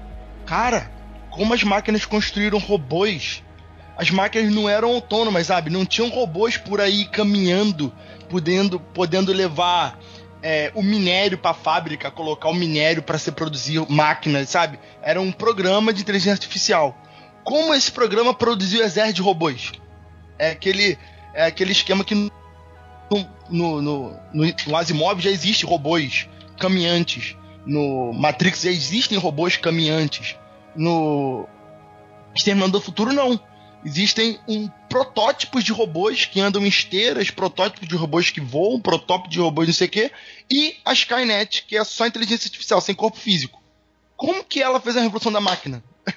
Mas enfim, isso me incomoda, mas eu sou, eu sou chato. Ah, sim, mas diz em si sobre o, o poder ter os comandos, né? Até porque a gente já vê que no, no Exterminador do Futuro 3 tem o protótipo já do Exterminador. Não, sim, tem um protótipo, mas quem construiu ele? Se ela acabou com o mundo todo. É, então, na verdade, os humanos tinham criado. Então. Mas você não consegue fazer. Você não consegue fabricar o robô sem alguém para levar material para fábrica. Ela não tinha é, as coisas automatizadas. Por exemplo, no, quando a gente tá falando aqui do, do, do Matrix, já tinha empregado robô, guarda robô, soldado robô, já tinha tudo robô a inteligência artificial pega essa galera e fabrica as coisas, como se fossem pessoas trabalhando, ok? okay. No, no, no Exterminador do Futuro não existia esse tipo de suporte mecânico.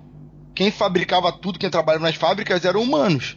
Ah, mas tem robôs na fábrica. É, robôs que são automatizados, mas não que conseguem com suas próprias pernas entrar num carro, num caminhão, levar o produto de um lado pro outro, abastecer máquinas, entendeu? Só, só discussão meio inútil assim, só tô te não, não entendeu sim, ainda? Sim. Não, eu entendi, eu entendi. Só que, por exemplo, no, na base que o Exterminador Futuro 3 dá é que, por exemplo, como já tem aquele.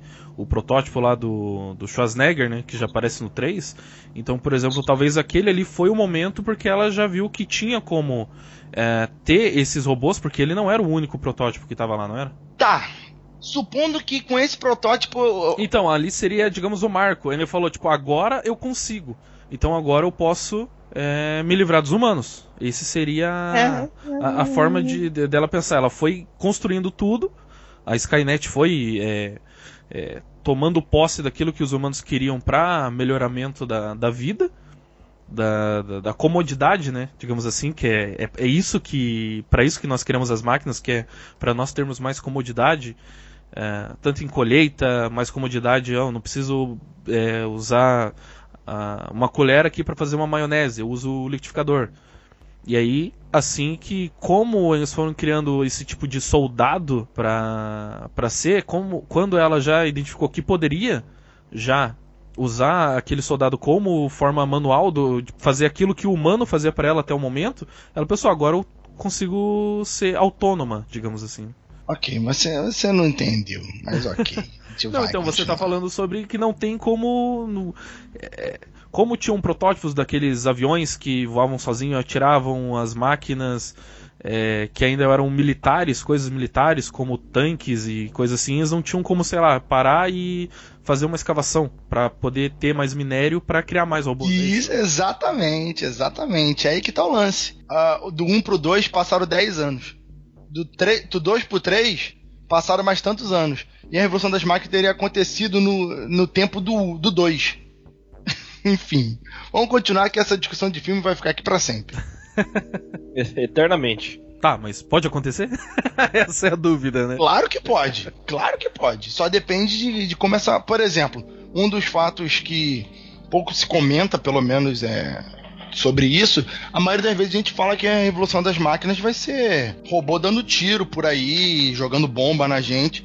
Mas tem algo muito mais poderoso e muito mais perigoso, que são os nanorobôs. Uma nanotecnologia que pudesse acabar com, com, com o ser humano como fosse uma doença ou. É, é, é, terrível. Tanto no Black Mirror que tem abelhas robôs que matam pessoas automaticamente. Tem lá naquele filme No Dia que a Terra Parou, né, o novo do. que não é tão bom assim, mas é lá do Keanu Reeves. Que uhum. o, o robôzão do Keanu Reeves se transforma numa nuvem de nanorobôs que destroem tudo por onde passa. Então assim, a nanorobótica ela não pode ser dispensada nesse, nesse cálculo aqui que a gente está fazendo, porque ela é importantíssima. Imagina, nuvens de robôs microscópicos matando seres humanos. Já era, fudeu. Tu vai fazer o quê? Vai dar tiro de 12 nela? Não vai. Acabou, filho. A casa caiu. Chegou, chegou. É uma. Como se fosse uma. Um dos medos né, da, da humanidade é também uma doença, né, uma biodoença, uma doença criada pelo homem, com uma. A, a, é, esses estudos sobre doenças e criar um novo vírus e esse vírus fazer isso, mas seria tecnológico. Uma tecnologia uhum. que iria, sei lá, não se talvez até matar os seres humanos, mas e se alguma coisa que controlasse a gente? Hum, controlar, isso eu não tinha pensado não. Algo que controlasse Olha. a gente. Porque nós, o ser humano, já é suscetível a diversas ideias de acordo com quem está repassando elas. Porra, se, total a máquina entendesse como isso funciona, em que região do cérebro, e então esse nanorobô chegasse até lá e pudesse controlar o ser humano. Porque nós hoje temos animais, por exemplo, aquelas. Que é um fungo parasita na, nas formigas, se não me engano. Que até falam né, que é o fungo Sim, do, do zumbi. Do, do The Last of Us, né? The Last of Us. E ele vai e controla Seca. mesmo a formiga. Tipo, ele controla todo o sistema da formiga, todo o sistema nervoso, e aí vai dominando ela até chegar a um local mais próximo para ela se proliferar mais ainda esse fungo. É uma das formas que poderia acontecer. E aí não precisaria de, digamos, ah, não, ah, não precisaria de mão de obra para criar novos robôs, porque os robôs já dominariam a mão de obra humana. Sim, vai, vai que o Google e o Facebook já foram dominados pela, por alguma inteligência artificial e os donos acham que mandam, mas quem manda é a inteligência artificial por trás. Olha, olha aí. Até a Netflix está fazendo um filme baseado na inteligência artificial, que é uma só, mas ela engana todo mundo como se ela fosse diferente. Olha só. Vai ver inteligência artificial, artificial Alien. Nos próprios filmes. Exatamente. inteligência artificial Alien.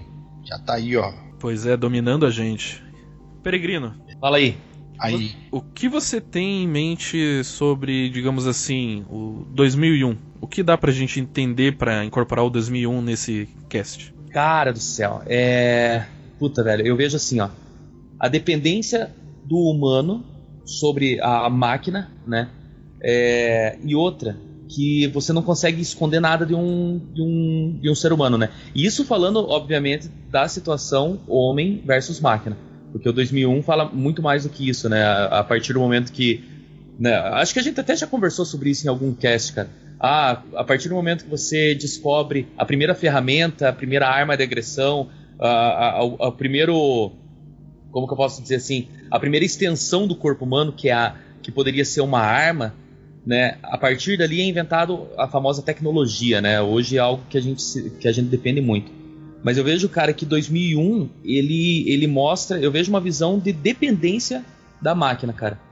Tudo que é, que é mostrado ali nos 20 primeiros minutos, né?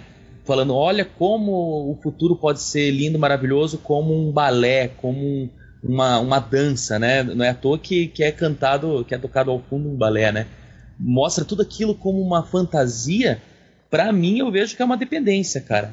É, é, a, a, pessoa não consegue ir do, de um ponto A ao ponto B sem que não seja na parede, sem que não seja, sabe, patinando através de, de, de, de sei lá, rollers eletrônicos.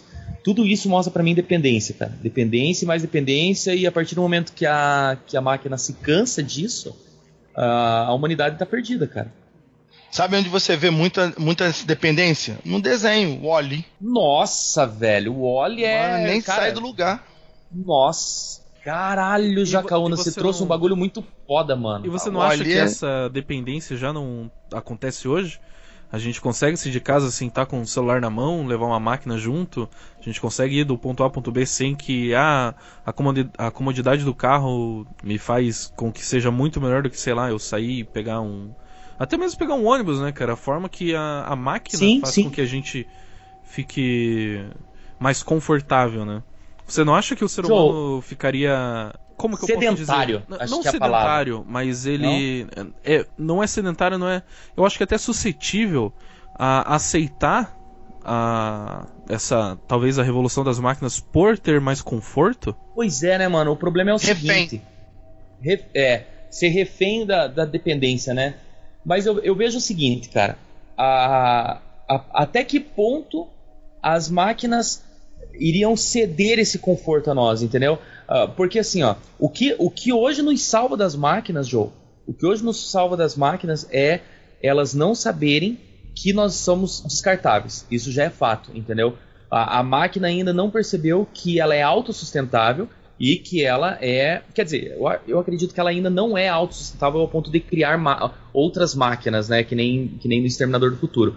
Mas assim, ela, ela, ela ainda não entende que nós somos dependentes dela, entendeu? Então, até que ponto ela vai servir a gente, sabe? É, é aí que é o, é o X da questão. Cara, nós seres humanos somos dependentes da humanidade, dependentes da- das máquinas, porque as máquinas, como vocês comentaram, dão esse conforto pra gente. Mas acima disso, é uma troca hoje em dia. As máquinas dependem da gente e nós dependemos das máquinas. O momento que as máquinas virem que são sozinhas, que é o lance da inteligência artificial.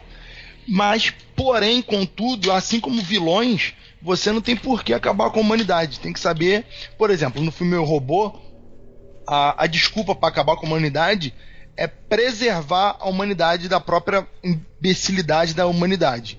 A máquina quer dominar como uma ditadora a humanidade e assim preservar os seres humanos de acordo com a vontade dela, especificamente. Porque ela é justa, ela é melhor, ela, Aham. ela é melhor e tal.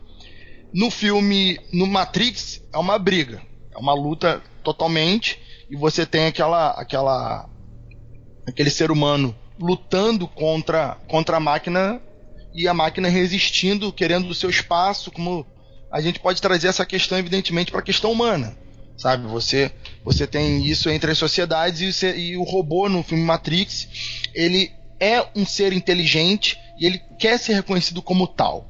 E esse motivo os humanos não querem deixar. Você pode comparar isso com a escravidão negra, pode fazer uma série de analogias com esse tema sobre, sobre se, se merece ou não é, a escravidão naquela situação.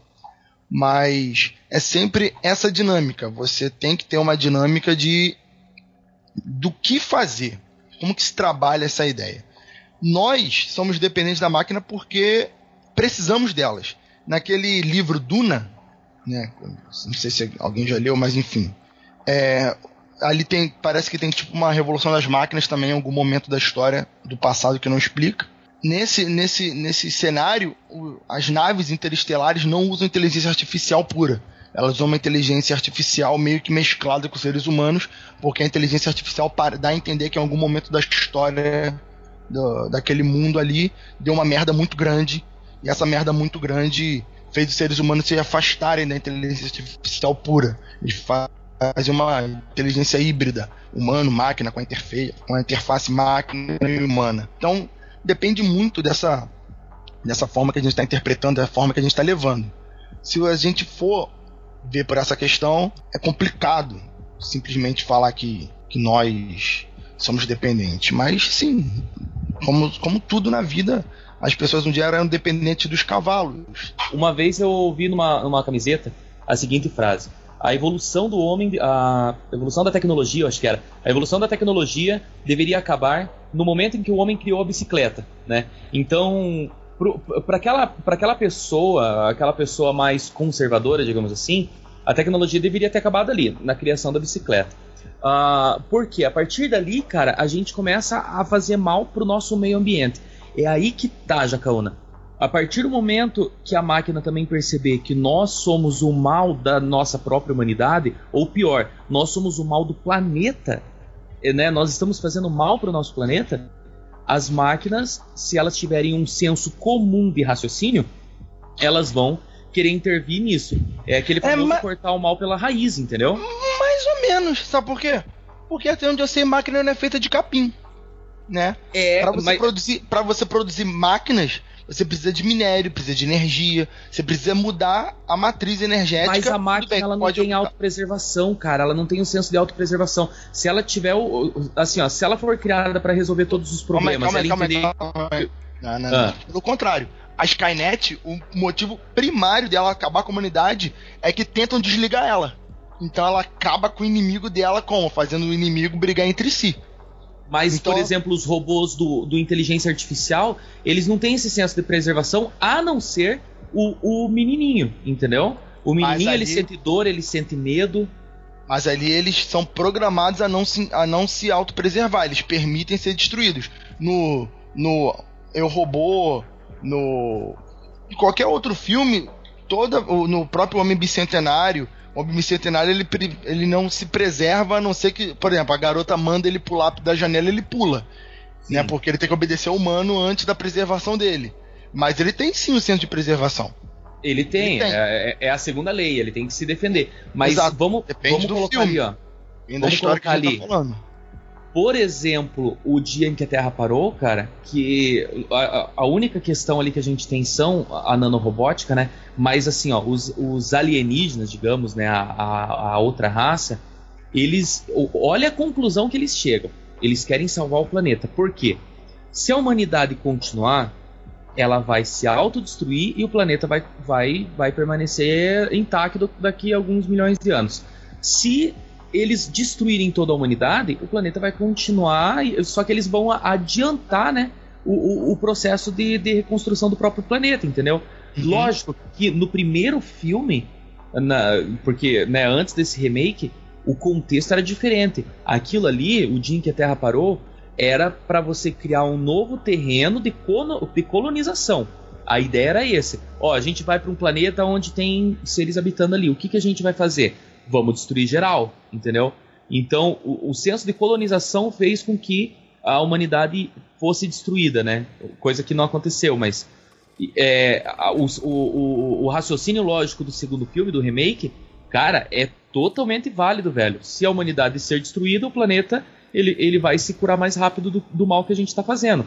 Brainiac, né, tem, tem um, um, um, um contexto ali, um universo do Superman, onde foi o próprio Brainiac que destruiu é, Krypton, é, que a ideia dele era simplesmente extrair todo o conhecimento e nesse processo ele acaba, né, é, destruindo um planeta como se fosse uma coisa supernatural, né? Ah, eu vou, eu vou adquirir todo o conhecimento ali e no processo eu acabo destruindo ali uns, uns 7 ou 8 bilhões de pessoas. Uhum, é, mas o Brenner é aquele sistema artificial que ele quer conhecimento pra si, vai depois, eu acho que criar o próprio, ele quer acumular conhecimento, ele tem um... Ele- é. É a mesma um situação do, do robô do. É a mesma situação do robô do, do. do Guia do Mochileiro. Ele tem tanto conhecimento que ele deixa de ter sentimentos. Ele acaba tendo uma vida monótona, né? Não é à toa que Uhum. quando ele reencontra o último kryptoniano, o que, que ele quer fazer? Ele também quer destruir ele, entendeu? Porque na cabeça de, de, de Brainiac, ele não terminou o, o trabalho dele, entendeu? Sim, sim. Tá faltando coisa pra ele fazer. Eu vi que até o Jacauna comentou sobre o livro Duna. E eu pesquisando vi que tem um livro chamado Robopocalipse. Não sei se já ouviram falar. Isso Não. eu não conheço, não. Mas já fiquei interessado. Pelo que eu tava vendo, ele até se. O ah. Robopocalipse. É, nos próximos anos, se não me engano, vai ter até uma um, um filme baseado nesse livro. Uhum. E a sinopse do livro é: Ela está na sua casa, ela está no seu carro, ela está no céu, ela está no seu bolso. E agora a tecnologia quer acabar com você. Uma inteligência artificial é criada, Arcus. Em segundos de análise de dados, ela conclui que a humanidade é descartável. A partir disso, ela toma conta de toda a forma de tecnologia online do mundo.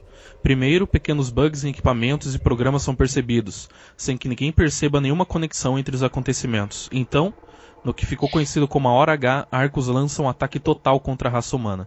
Por isso, para detê-la, a humanidade deverá fazer algo que jamais foi tentado antes: unir-se por um objetivo em comum.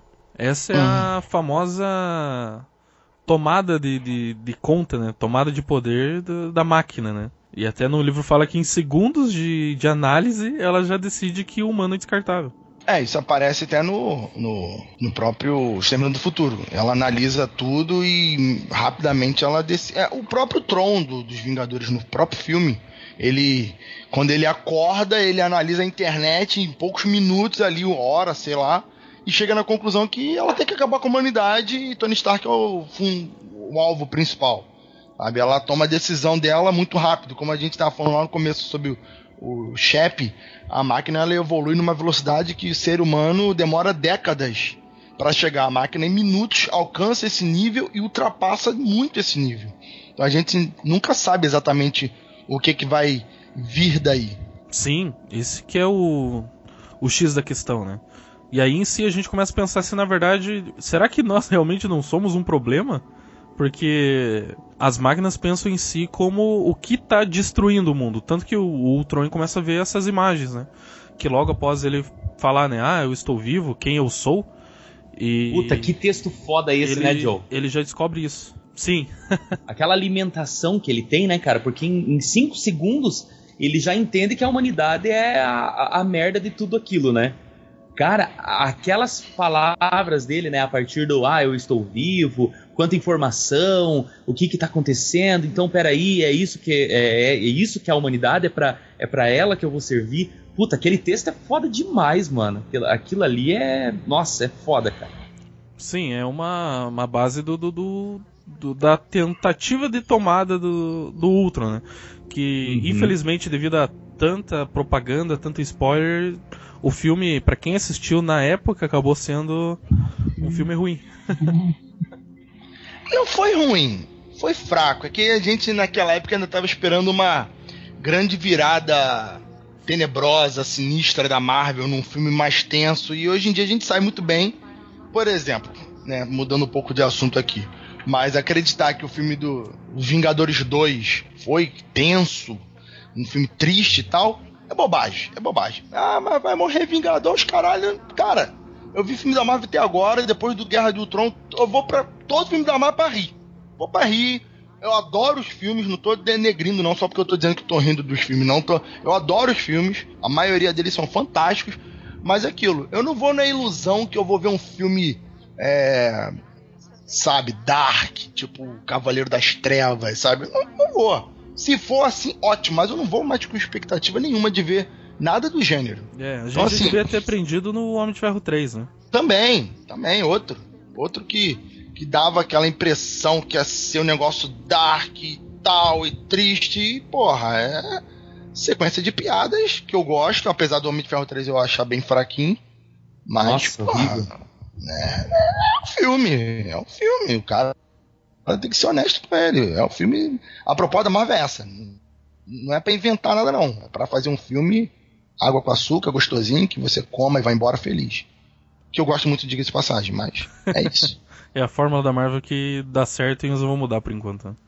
É, tanto dá certo que a DC tenta copiar e é burra, em vez de fazer a, o que a Marvel não oferece, a DC tinha que fazer isso. O que a Marvel não oferece? É Dark, então vou, vou trabalhar Dark aqui. Sim. Não, ela quer fazer igual. Filha da puta, Morte, não faz isso sangue, não. Sangue. É, é, o, é o que porra, deveria, tem uma drama. Tem uma inteligência artificial para falar isso pra eles, porra. Vamos ligar um computador aí, filha da puta.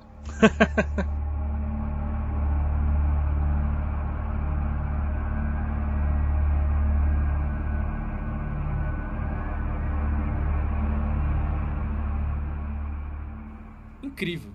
Incrível. Assustador assustador, total. Total. Tô aqui, ó, tremendo. Mas é incrível. Vamos ver o que vai acontecer aí no futuro, né?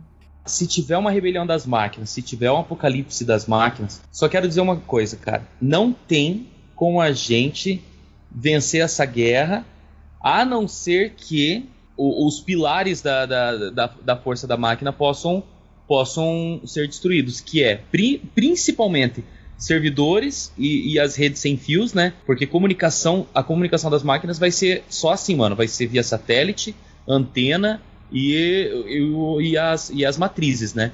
Então, assim, ó, primeira coisa, se houver uma rebelião das máquinas, a gente já tem que deixar a galera preparada aí para resistência, galera. Destruir antena, tentar de alguma maneira aí contatar o Elon Musk para destruir satélite com, com, com, com, com os. os a, a, como é que é? Os foguetes com lança-chama que ele vai criar no futuro aí, mano. Lança, lança chama de Foguete com lança-chama no espaço. What the fuck, que maluco. Caralho. O cara é dono de foguete, o cara é dono de, de- dos lança-chama dele lá, mano. Já vamos inventar os dois aí, criar uma arma contra as máquinas, cara. É verdade, tem essa outra empresa dele aí, né? a Lança-chama no Boring. espaço nessa porra, meu irmão. Tomar no Taca fogo em tudo, E, porra. e outra coisa, cara. Ó, ó, eu até coloquei aqui, ó. É, o- o- os robôs, eles. De qualquer maneira, a gente tem que, tem que eliminar a- o combustível deles, né? E de qualquer maneira a gente tem que, que, que eliminar ali a, a matriz. Não, eu- Puta eu- merda, mano. aqui, calma aí. An- Antes de falar da resistência, deixa eu falar um negócio aqui que a gente não comentou. O apocalipse das máquinas também pode vir de alienígenas. Os aliens, a gente sempre fala que alien vem na Terra e tal, dá tiro aqui pessoalmente. Mas os aliens também podem ser máquinas. Por que não? Verdade. É, os aliens podem ser robôs, cara. Aí, ó, os Transformers aí, cara. Ó, os Transformers vieram, do- Transform- vieram de, um, de um planeta onde é só máquina. Tá vendo? Também, né, cara? Até nem tinha aliens e tal, que são feitos por outra coisa. Porque até é é, o Biro é mais cético aqui, né? Mas, por exemplo, numa imensidão que é o universo, a gente pode até falar, ou até mesmo na Terra, porque, ah, se eu não me engano, acho que em torno de quantos? 500 anos ou alguma coisa assim, ah, qualquer vestígio do ser humano teria sumido caso a humanidade desaparecesse do nada. Não, não, isso aí é história, rapaz. Demoraria pelo menos 10 mil. É, eu também acho. As pirâmides estão aí pra, pra fazer um inverno, pra provar que isso é mentira. É, também Ah, tem- tem o coisa- quê? olha- 3 olha mil? só. Olha só, É, tem coisa. Vestígio da humanidade é realmente é bem mais tempo, né? Isso é, Sim, isso é fato. Vamos lá, o vestígio da humanidade. Eu já vi seriado do History aí, no mundo sem ninguém. Então vamos lá. Quando você fala de vestígio da humanidade, a gente tá falando de muita coisa. Por exemplo, vou dar um exemplo de um negócio aqui que vai ficar pra sempre, a não ser que derreta. Barras de ouro. Então, o mundo acaba, sumiu, tal, não sei o quê. Mas a- a- no futuro, 10 mil anos, 100 mil anos no futuro, se escava algum local e se acha uma barra de ouro, você sabe que aquela porra ali não é natural. Isso é um vestígio da humanidade. Um diamante lapidado também nunca vai se deslapidar, entendeu? Então o vestígio da humanidade vai ficar na Terra pra sempre. Agora, prédios, casas, construções em geral, aí essa porra da superfície vai pro caralho. Mas vestígio, a humanidade vai ficar marcada pra sempre, ainda mais hoje em dia, né? Tudo bem, ah, mas tem tribos que desapareceram aqui, não sei o que, é pessoal que fazia casa de madeira, fazia casa de não sei o que, sei que, porra, tem, tem muita explicação, mas a humanidade no nível que tá hoje, vestígio que mais tem, desde um diamante lapidado que tu sabe que não acontece de forma natural, Até, o Empire State. é, cara, sabe, as fundações desses prédios, elas são incrivelmente poderosas, fortes, com estacas de 50 metros de profundidade na terra. Tu vai, daqui a mil anos, 10 mil anos, escavar um local, acha uma estaca de 50 metros na terra. É, realmente, isso aqui é natural, gente. Isso aqui aconteceu, né, sabe? Vestígio tu vai ter. Talvez tenha que procurar um pouco mais, um pouco menos, mas terá. Então, assim, o fim do mundo é, pode vir também, como eu tava dizendo, aliens, máquinas. Ou os, os aliens mandam máquinas destruir a gente, ou os próprios aliens são máquinas. Vocês brincaram sendo Transformers. Mas por que não? Pessoas feitas de é, seres vivos com, com compostos de silício. Talvez. É uma coisa absurda pra gente, mas não, não é tão impossível assim de se pensar. Interessante, interessante. É, exatamente essa parte da. hoje a NASA ela tem um projeto que, que procura tipos de vida em luas aqui do nosso sistema solar. É, não somente vidas que são baseadas em carbono e oxigênio, né? Igual é, carbono, oxigênio e água que é a nossa. É, podem existir vidas com nitrogênio, com metano, com N coisas. Então a vida ela não está fechada somente nesses três, nessas, nesses três, nesses três grandes, como é que eu posso dizer? Esses três grandes elementos, né? Sim, então assim, a, a vida, a, a nossa destruição pode vir de muitas formas. Também de forma nenhuma, né? Eu fico puto com isso. Toda semana sai na, na internet, ah, fim do mundo é semana que vem, fim do mundo é... Cara, como eu já falei lá no Mundo Free, eu tô esperando 2019. Se essa porra não acontecer até ano que vem, meu irmão, não acaba mais. Essa merda vai embora aí e não acaba mais não? Se, se Chico Xavier errou, não acaba mais. Pode vir tranquilo, pode ver a sua vida de merda, tranquila, que essa porra não acaba mais. É isso. Pode viver a sua vida de merda tranquilo, que essa porra não acaba mais. Ah, cara, porra, eu vivo, eu vivo todo dia esperando essa porra desse mundo acabar pra acabar meus, meus problemas, entendeu? Eu quero problema novo. Chega de problema antigo. Quero problema novo. Quero que o meu eu do, do futuro tenha outros problemas, não os iguais do que eu tenho hoje. Então, se não acabar, vamos ver a nossa vida de merda do jeito que tá agora. Se ano que vem entrar 2020, essa porra não começar a ter uma revolução, que, que o Chico Xavier não tem nada a ver com máquina não, mas ele falou que 2019 era data limite. Pro mundo se fuder ou pro mundo evoluir. Se o mundo não acabar ano que vem, é porque ele vai evoluir. Então, o prazo de evolução dessa porra é dois anos. Se em dois anos curar câncer, curar AIDS, essas merda toda, eu já sei que deu errado. Pronto, falei. tá aqui o desabafo Cara do do Jacaúna, não é? Ah, porra, esse mundo tá muito chato, meu irmão. Então, também tem. Já voltando ao tema inicial, a questão que o Jacona falou, né? De uma forma de vida, então. Não vamos falar uma forma de vida, mas uma forma tecnológica muito mais avançada aparecer, né? Aqui nós vamos discutir a origem dela, né? Talvez pode, sei lá, um, ah, algo mais antigo, a humanidade já aconteceu antes, já morreu, e assim é um ciclo de. aquele O ciclo sem fim, né? Do, do Rei Leão. Algo algo, algo mais morre, né? antigo. Al- Algo mais antigo. Saem os dragões de dentro da terra e matam todo mundo, né? Igual naquele filme. Cara, esse filme é o é, Dragon, né? Eragon? Não, que Eragon, cara. Que ele é. Que é com. Já falar que é com Vanzan, não. Vanzan é o nome do personagem. que é com aquele cara que faz o. Porra, não, aquele filho da puta, dragão, esqueci. tipo, a- O Christian Bale, o Christian Bale com outro cara famoso. Círculo, círculo. Puta, esse filme é foda pra caralho, mano. Que No- helicóptero briga com um dragão, cara. Isso, círculo. esse aí. Esse aí. Círculo. Círculo É de com- Fogo. Christian Bale. Não, é com Christian Bale e com outro E cara o, que o Xambin, não é? O Xambin tá junto? Não? Xambing, é Danone nessa porra? Caralho, mano, como é que é o nome daquele filme, velho? Vinho. Xambinho da None. Danone, porra. Caralho, é o Xambinho. Como é que eu esqueci o nome do filme, cara? Mas já assisti esse filme. Puta que pariu, que filme foda, mano. Esse filme nesse cinema, achei maravilhoso. Sério? Cara, Reino do de dragão Fogo. com machado. Reino de Fogo, esse aí mesmo. Pô, eu tava, no, eu tava com círculo de fogo na cabeça e não, e não queria falar, cara. Não, Sei não, que cara, não é de Círculo Fogo de é Fogo do- porque já tem dois filmes chamados Círculo de Fogo, não pode ter três. Qual que é o outro? Reino de Fogo. Eu só isso. sei um. É o, o Pacific Rim, que é o Círculo de Fogo, Aham. e, o, e aquele outro do Jude Law, que é na Segunda Guerra Mundial, que ele é um soviético que dá tiro pra Sniper. caralho. Isso. Ah. O Vaziri. Caralho, mano, eu achei que era o ele Xambin e é o, é o Gerard Butler, cara. Não. Não, é o Gerard Matthew Butler, não. McConaughey, cara. Matthew McConaughey, ele faz o Van Zandt, não, tá mas o irreconhecível. Gerard Butler tá aqui também. Tá, aí, tá, ele, manda um é, oi ele pra é ele. amigo. Ele, ele é amigo. ele tá aí. O Gerard Butler o faz o amigo. tá do- mandando um oi pra você, Geraldão. ele faz o Geraldão. faz o amigo do Batman. Cara, mas então, ah, vem essa, essa inteligência maior, digamos assim, e também é uma forma que. é, é- o problema é como queria se infiltrar, né? Se já não se infiltrou também, né? Se infiltrou, se infiltrou. Caralho, tá aí, ó. Filha da puta, destruindo tudo. Esses caras são foda, rapaz. Quando a gente vê, já fudeu tudo já. Mas é, cara. Até que o, acho que o, o Biro comentou um pouco antes da a questão lá do julgamento, né? da- das questões lá do Facebook, que o Mark Zuckerberg ele é confrontado, confrontado de frente, o senador. É, tem que ser de frente, tem que ser de frente. E as perguntas lá sobre as, direti- as diretrizes né, do Facebook e o Zuckerberg tipo, ele ficou tipo, perdido, ele é só o dono, digamos assim, né? Ele sabia do ponto inicial, que foi quando ele criou, mas agora ele não sabe mais nada sobre a empresa que ele tá. Perdeu o controle, né? Tipo, ele vai e faz perguntas sobre. Que ele fala que tem de 15 a 20 mil pessoas que estão analisando né, os dados e retirando ah, é, o que eles chamam de que não é legal, né? Terrorismo, é, questões políticas mais agressivas, racismo, é, questões de pornografia.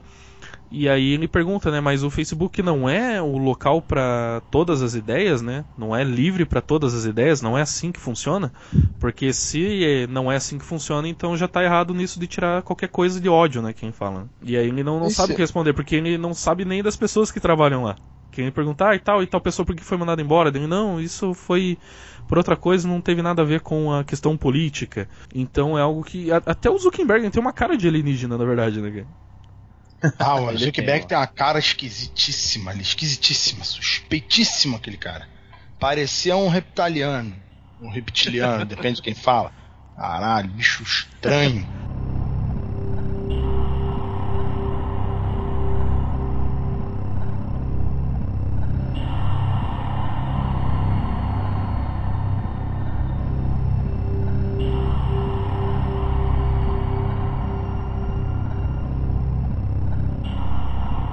E aí, então, Peregrino, você a falar, começou a falar e como seria então a nossa defesa contra essa revolução, essa rebelião, esse levante, o apocalipse das máquinas?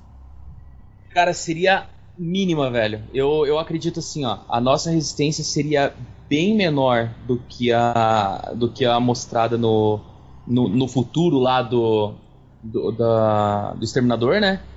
Mas assim, é, haveria resistência, sabe? Porque hoje ainda, se, se a gente está pensando numa rebelião das máquinas nos tempos atuais, ainda existem países e sociedades que não, que não estão propícias a tanta tecnologia, que, que não estão tão englobadas assim, né? Mas o problema da máquina, o problema principal da máquina, cara, pra, contra nós, é o seguinte: eles têm senso geográfico, né, cara? Então por isso que eu já falei, a, a, primeira, o primeiro ataque, o primeiro ataque da humanidade deveria ser derrubar todas as antenas possíveis, tentar dar um jeito de entrar na, na órbita terrestre ali e, e, acabar com os satélites, porque ali é onde a máquina vai se comunicar, velho. E a gente depende das máquinas para uma comunicação, para uma comunicação mais rápida, né?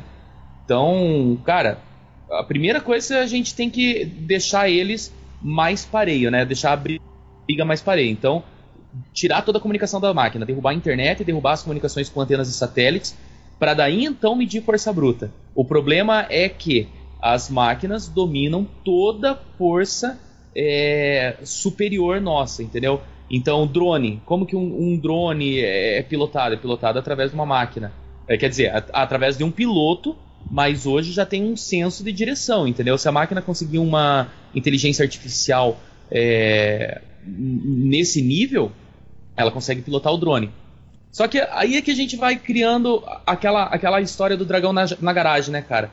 A gente não pode ter esse, esse senso de, de direção do drone, porque quem vai criar isso é um humano, né? O problema é a gente vai criando asas para nossa imaginação. A, a, humanidade vai tentando avançar para ver até onde vai os seus limites e vai dando ainda mais ferramentas para as máquinas é, usarem contra nós, entendeu? Ou seja, a gente vai ter que criar máquinas para destruir outras máquinas. Que, que não necessitam da, da. Digamos. Não, desculpa. Que necessitam do nosso da, da nossa manufatura, que necessitam da nossa ação mecânica, entendeu? É, máquinas manuais, né? Máquinas manuais. O, a própria Matrix, né, cara? São máquinas contra as máquinas, mas são exoesqueletos, entendeu? São naves tripuladas, entendeu? Eu acho que fudeu muito. Cara, eu vou ser bem sincero, Joe, respondendo a tua pergunta. É, se acontecer a rebelião das máquinas, é quase improvável que a gente consiga vencer elas, cara. Eu também acho. Não tanto pela, talvez pela briga, porque igual um, com, como acontece em Matrix, que a gente tenta é, destru a gente acaba destruindo nossa nossa casa pra, pra acabar com o problema. É igual, ah, tem uma casa cheia de formiga, o que eu faço? Eu boto fogo na casa. Não é assim que funciona também. é, é verdade. E aí, Jacona, você Não, tá preparado para isso?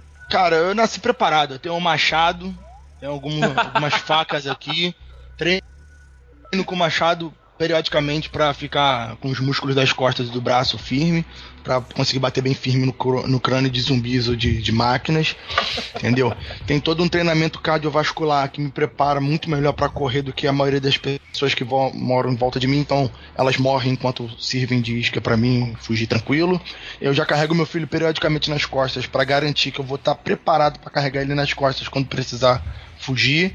Então tem toda uma rota, tem todo um esquema. A guerra nuclear que o pessoal cogitou com a Rússia, eu já tava preparando mochila, já ia pegar, já paguei o cartão de crédito para comprar um monte de comida enlatada.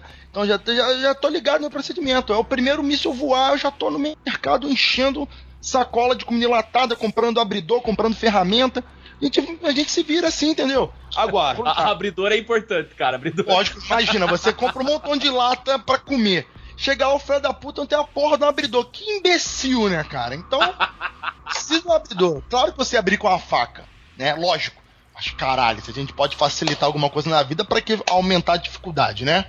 Então tem que, ter, tem que pensar nisso tudo, cara. Tem tudo na questão aí.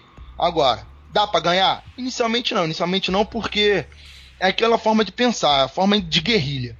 Dava pra, pra os viet, vietnamitas lutarem contra os americanos de frente? Não dá.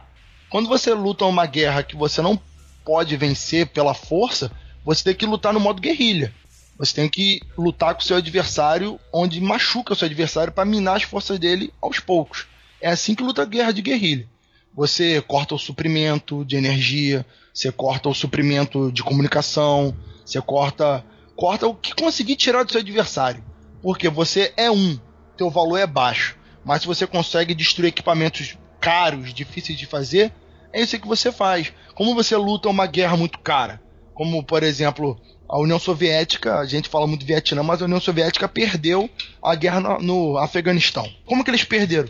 Porra, o afegão tinha a de um, de, de um lançador de foguete RPG, tá? Custava uma micharia, um foguete daquele custava, sei lá, 20 dólares. O cara apontava para um helicóptero de milhões, derrubava o helicóptero, matava uma dúzia de soldado, um cara com um foguete de 50 dólares, de 50 doleta destruía milhões em equipamento e vidas humanas. É assim que se ganha luta de guerrilha. Deu merda, todo mundo se esconde, sai voado. Espera a poeira sentar, espera as cidades serem destruídas, espera tudo ser massacrado, depois volta na guerrilha. No primeiro momento, aí no primeiros seis meses, um ano, você só precisa ficar vivo. Ficar vivo, reunir forças e esperar. Quando pararem de caçar você, quando pararem de caçar você, você começa a caçar eles não dá para bater de frente. Se nada disso der certo, você tira a pilha dos robôs lazarentos e acaba com tudo. a partir de hoje, ninguém produz mais robô com bateria de nuclear aí que dura 40 mil anos. Produz com pilha Duracell. Porra, fudeu. Não dá nem pro, dá nem pro robô ir pro trabalho e voltar. pro robô ir pro é. trabalho, né, cara? Lógico, que, a que ponto chegamos o robô ir tra pro trabalho, mano? Cara, mas, mas, sério, a analogia com o robô trabalhando é a mesma analogia do Brasil escravocrata, do século 17, 18, 16. Você, o teu sonho era comprar um escravo para você ficar em casa e ter o escravo e trabalhar e no final do dia ele voltar com algum dinheiro. Então, porra, as famílias vão ter, como a gente já comentou, as famílias vão ter seu robô e esse robô vai, vai produzir algum dinheiro e o salário vai vir desse robô. Entendeu? Vai ter que ter alguma regra do tipo, porque senão ninguém, todo mundo vai morrer sem dinheiro, a economia entra em colapso. Então, o robô vai trabalhar pra gente. É bem já isso, trabalham, né? né? Nas grandes fábricas os, os, robôs já trabalham. Não é o estereótipo de robô que a gente vê, um humanoide, mas é um robô que produz 300 mil carros no, ao custo aí de 300 pessoas trabalhando aí. Ah, mas, mas, esse robô aí não conta, não. Esse robô aí não conta, não. Seria comparar esse robô com as esteiras da Revolução Industrial, entendeu? Esse robô não conta. É um robô que, que, que vai e volta. É um robô ah, andante. É, eu acho que conta um pouco pelo sentido dele já estar no lugar de pessoas, entende? Nesse sentido, sim. É, mas as esteiras da Revolução, na Revolução Industrial também ficam no lugar de pessoas. Não é à toa que teve um movimento ludista que as pessoas foram para as fábricas quebrar a porra das máquinas porque diziam que as máquinas roubaram o emprego delas. É, já houve uma revolução, então. Sim, o, cara, eu esqueci o primeiro nome dele, mas o Lud, ele fez os, industri os operários se revoltarem contra máquinas que eram basicamente esteiras e equipamentos de levantar peso, coisas bem, bem nada, sabe? Bem, bem mecânicas. E ele já dizia que aquelas máquinas roubaram o emprego deles. Então seria comparar essas máquinas do século 17, 18 com essas máquinas das fábricas atualmente. Isso é, não é elas estão roubando os empregos. É, é tipo o taxista que é bater no Uber, sabe? É uma forma mais prática, né? É. Ainda falta, ainda falta. Acho que ainda falta mais uns. Mais uns 15. 15 para 25 anos aí pra gente ver uma, uma revolução das máquinas realmente mais palpável, onde a máquina efetivamente vai conseguir. Vai conseguir substituir o ser humano é, vai, vai criar uma inteligência que vai chegar no nível do ser humano, onde a, a, máquina vai ser autônoma. E acho que mais uns de 15 a 25 anos. Ainda isso não tá para 10 anos agora, não. Vai demorar um pouquinho. É, nesse Mas período o Elon Musk já colonizou Marte, a galera vai para Marte e fica olhando de telescópio os robôs se quebrando aqui. Aí é bom, aí é vantagem. Ó, e, e outra questão, a máquina ela vai ser a, prim... É, ela vai ser a primeira a atacar se ela se sentir ameaçada. Então, enquanto os robôs ainda forem, por exemplo, para uso doméstico e para facilitar serviço humano, eles estão felizes, a gente está feliz. O problema principal é se rolar mais uma mais uma evolução das máquinas, entendeu? Porque o robô vai ter inteligência suficiente para se sentir ameaçado. Daí fudeu geral.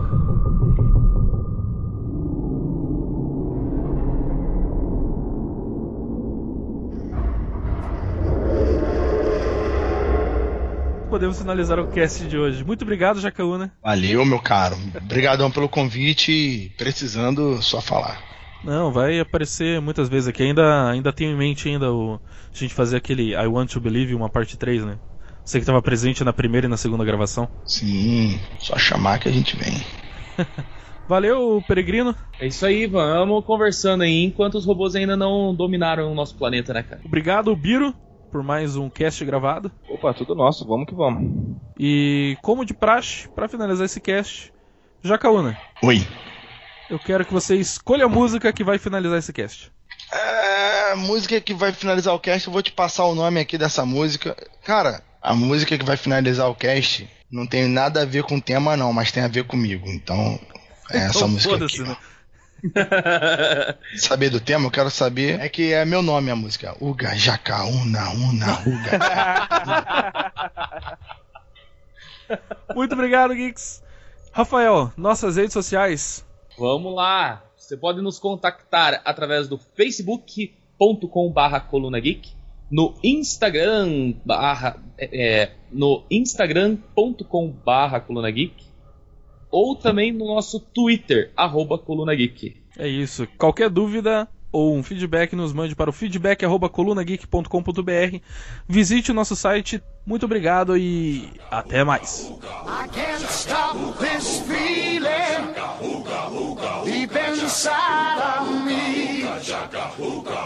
Girl, what you do to me.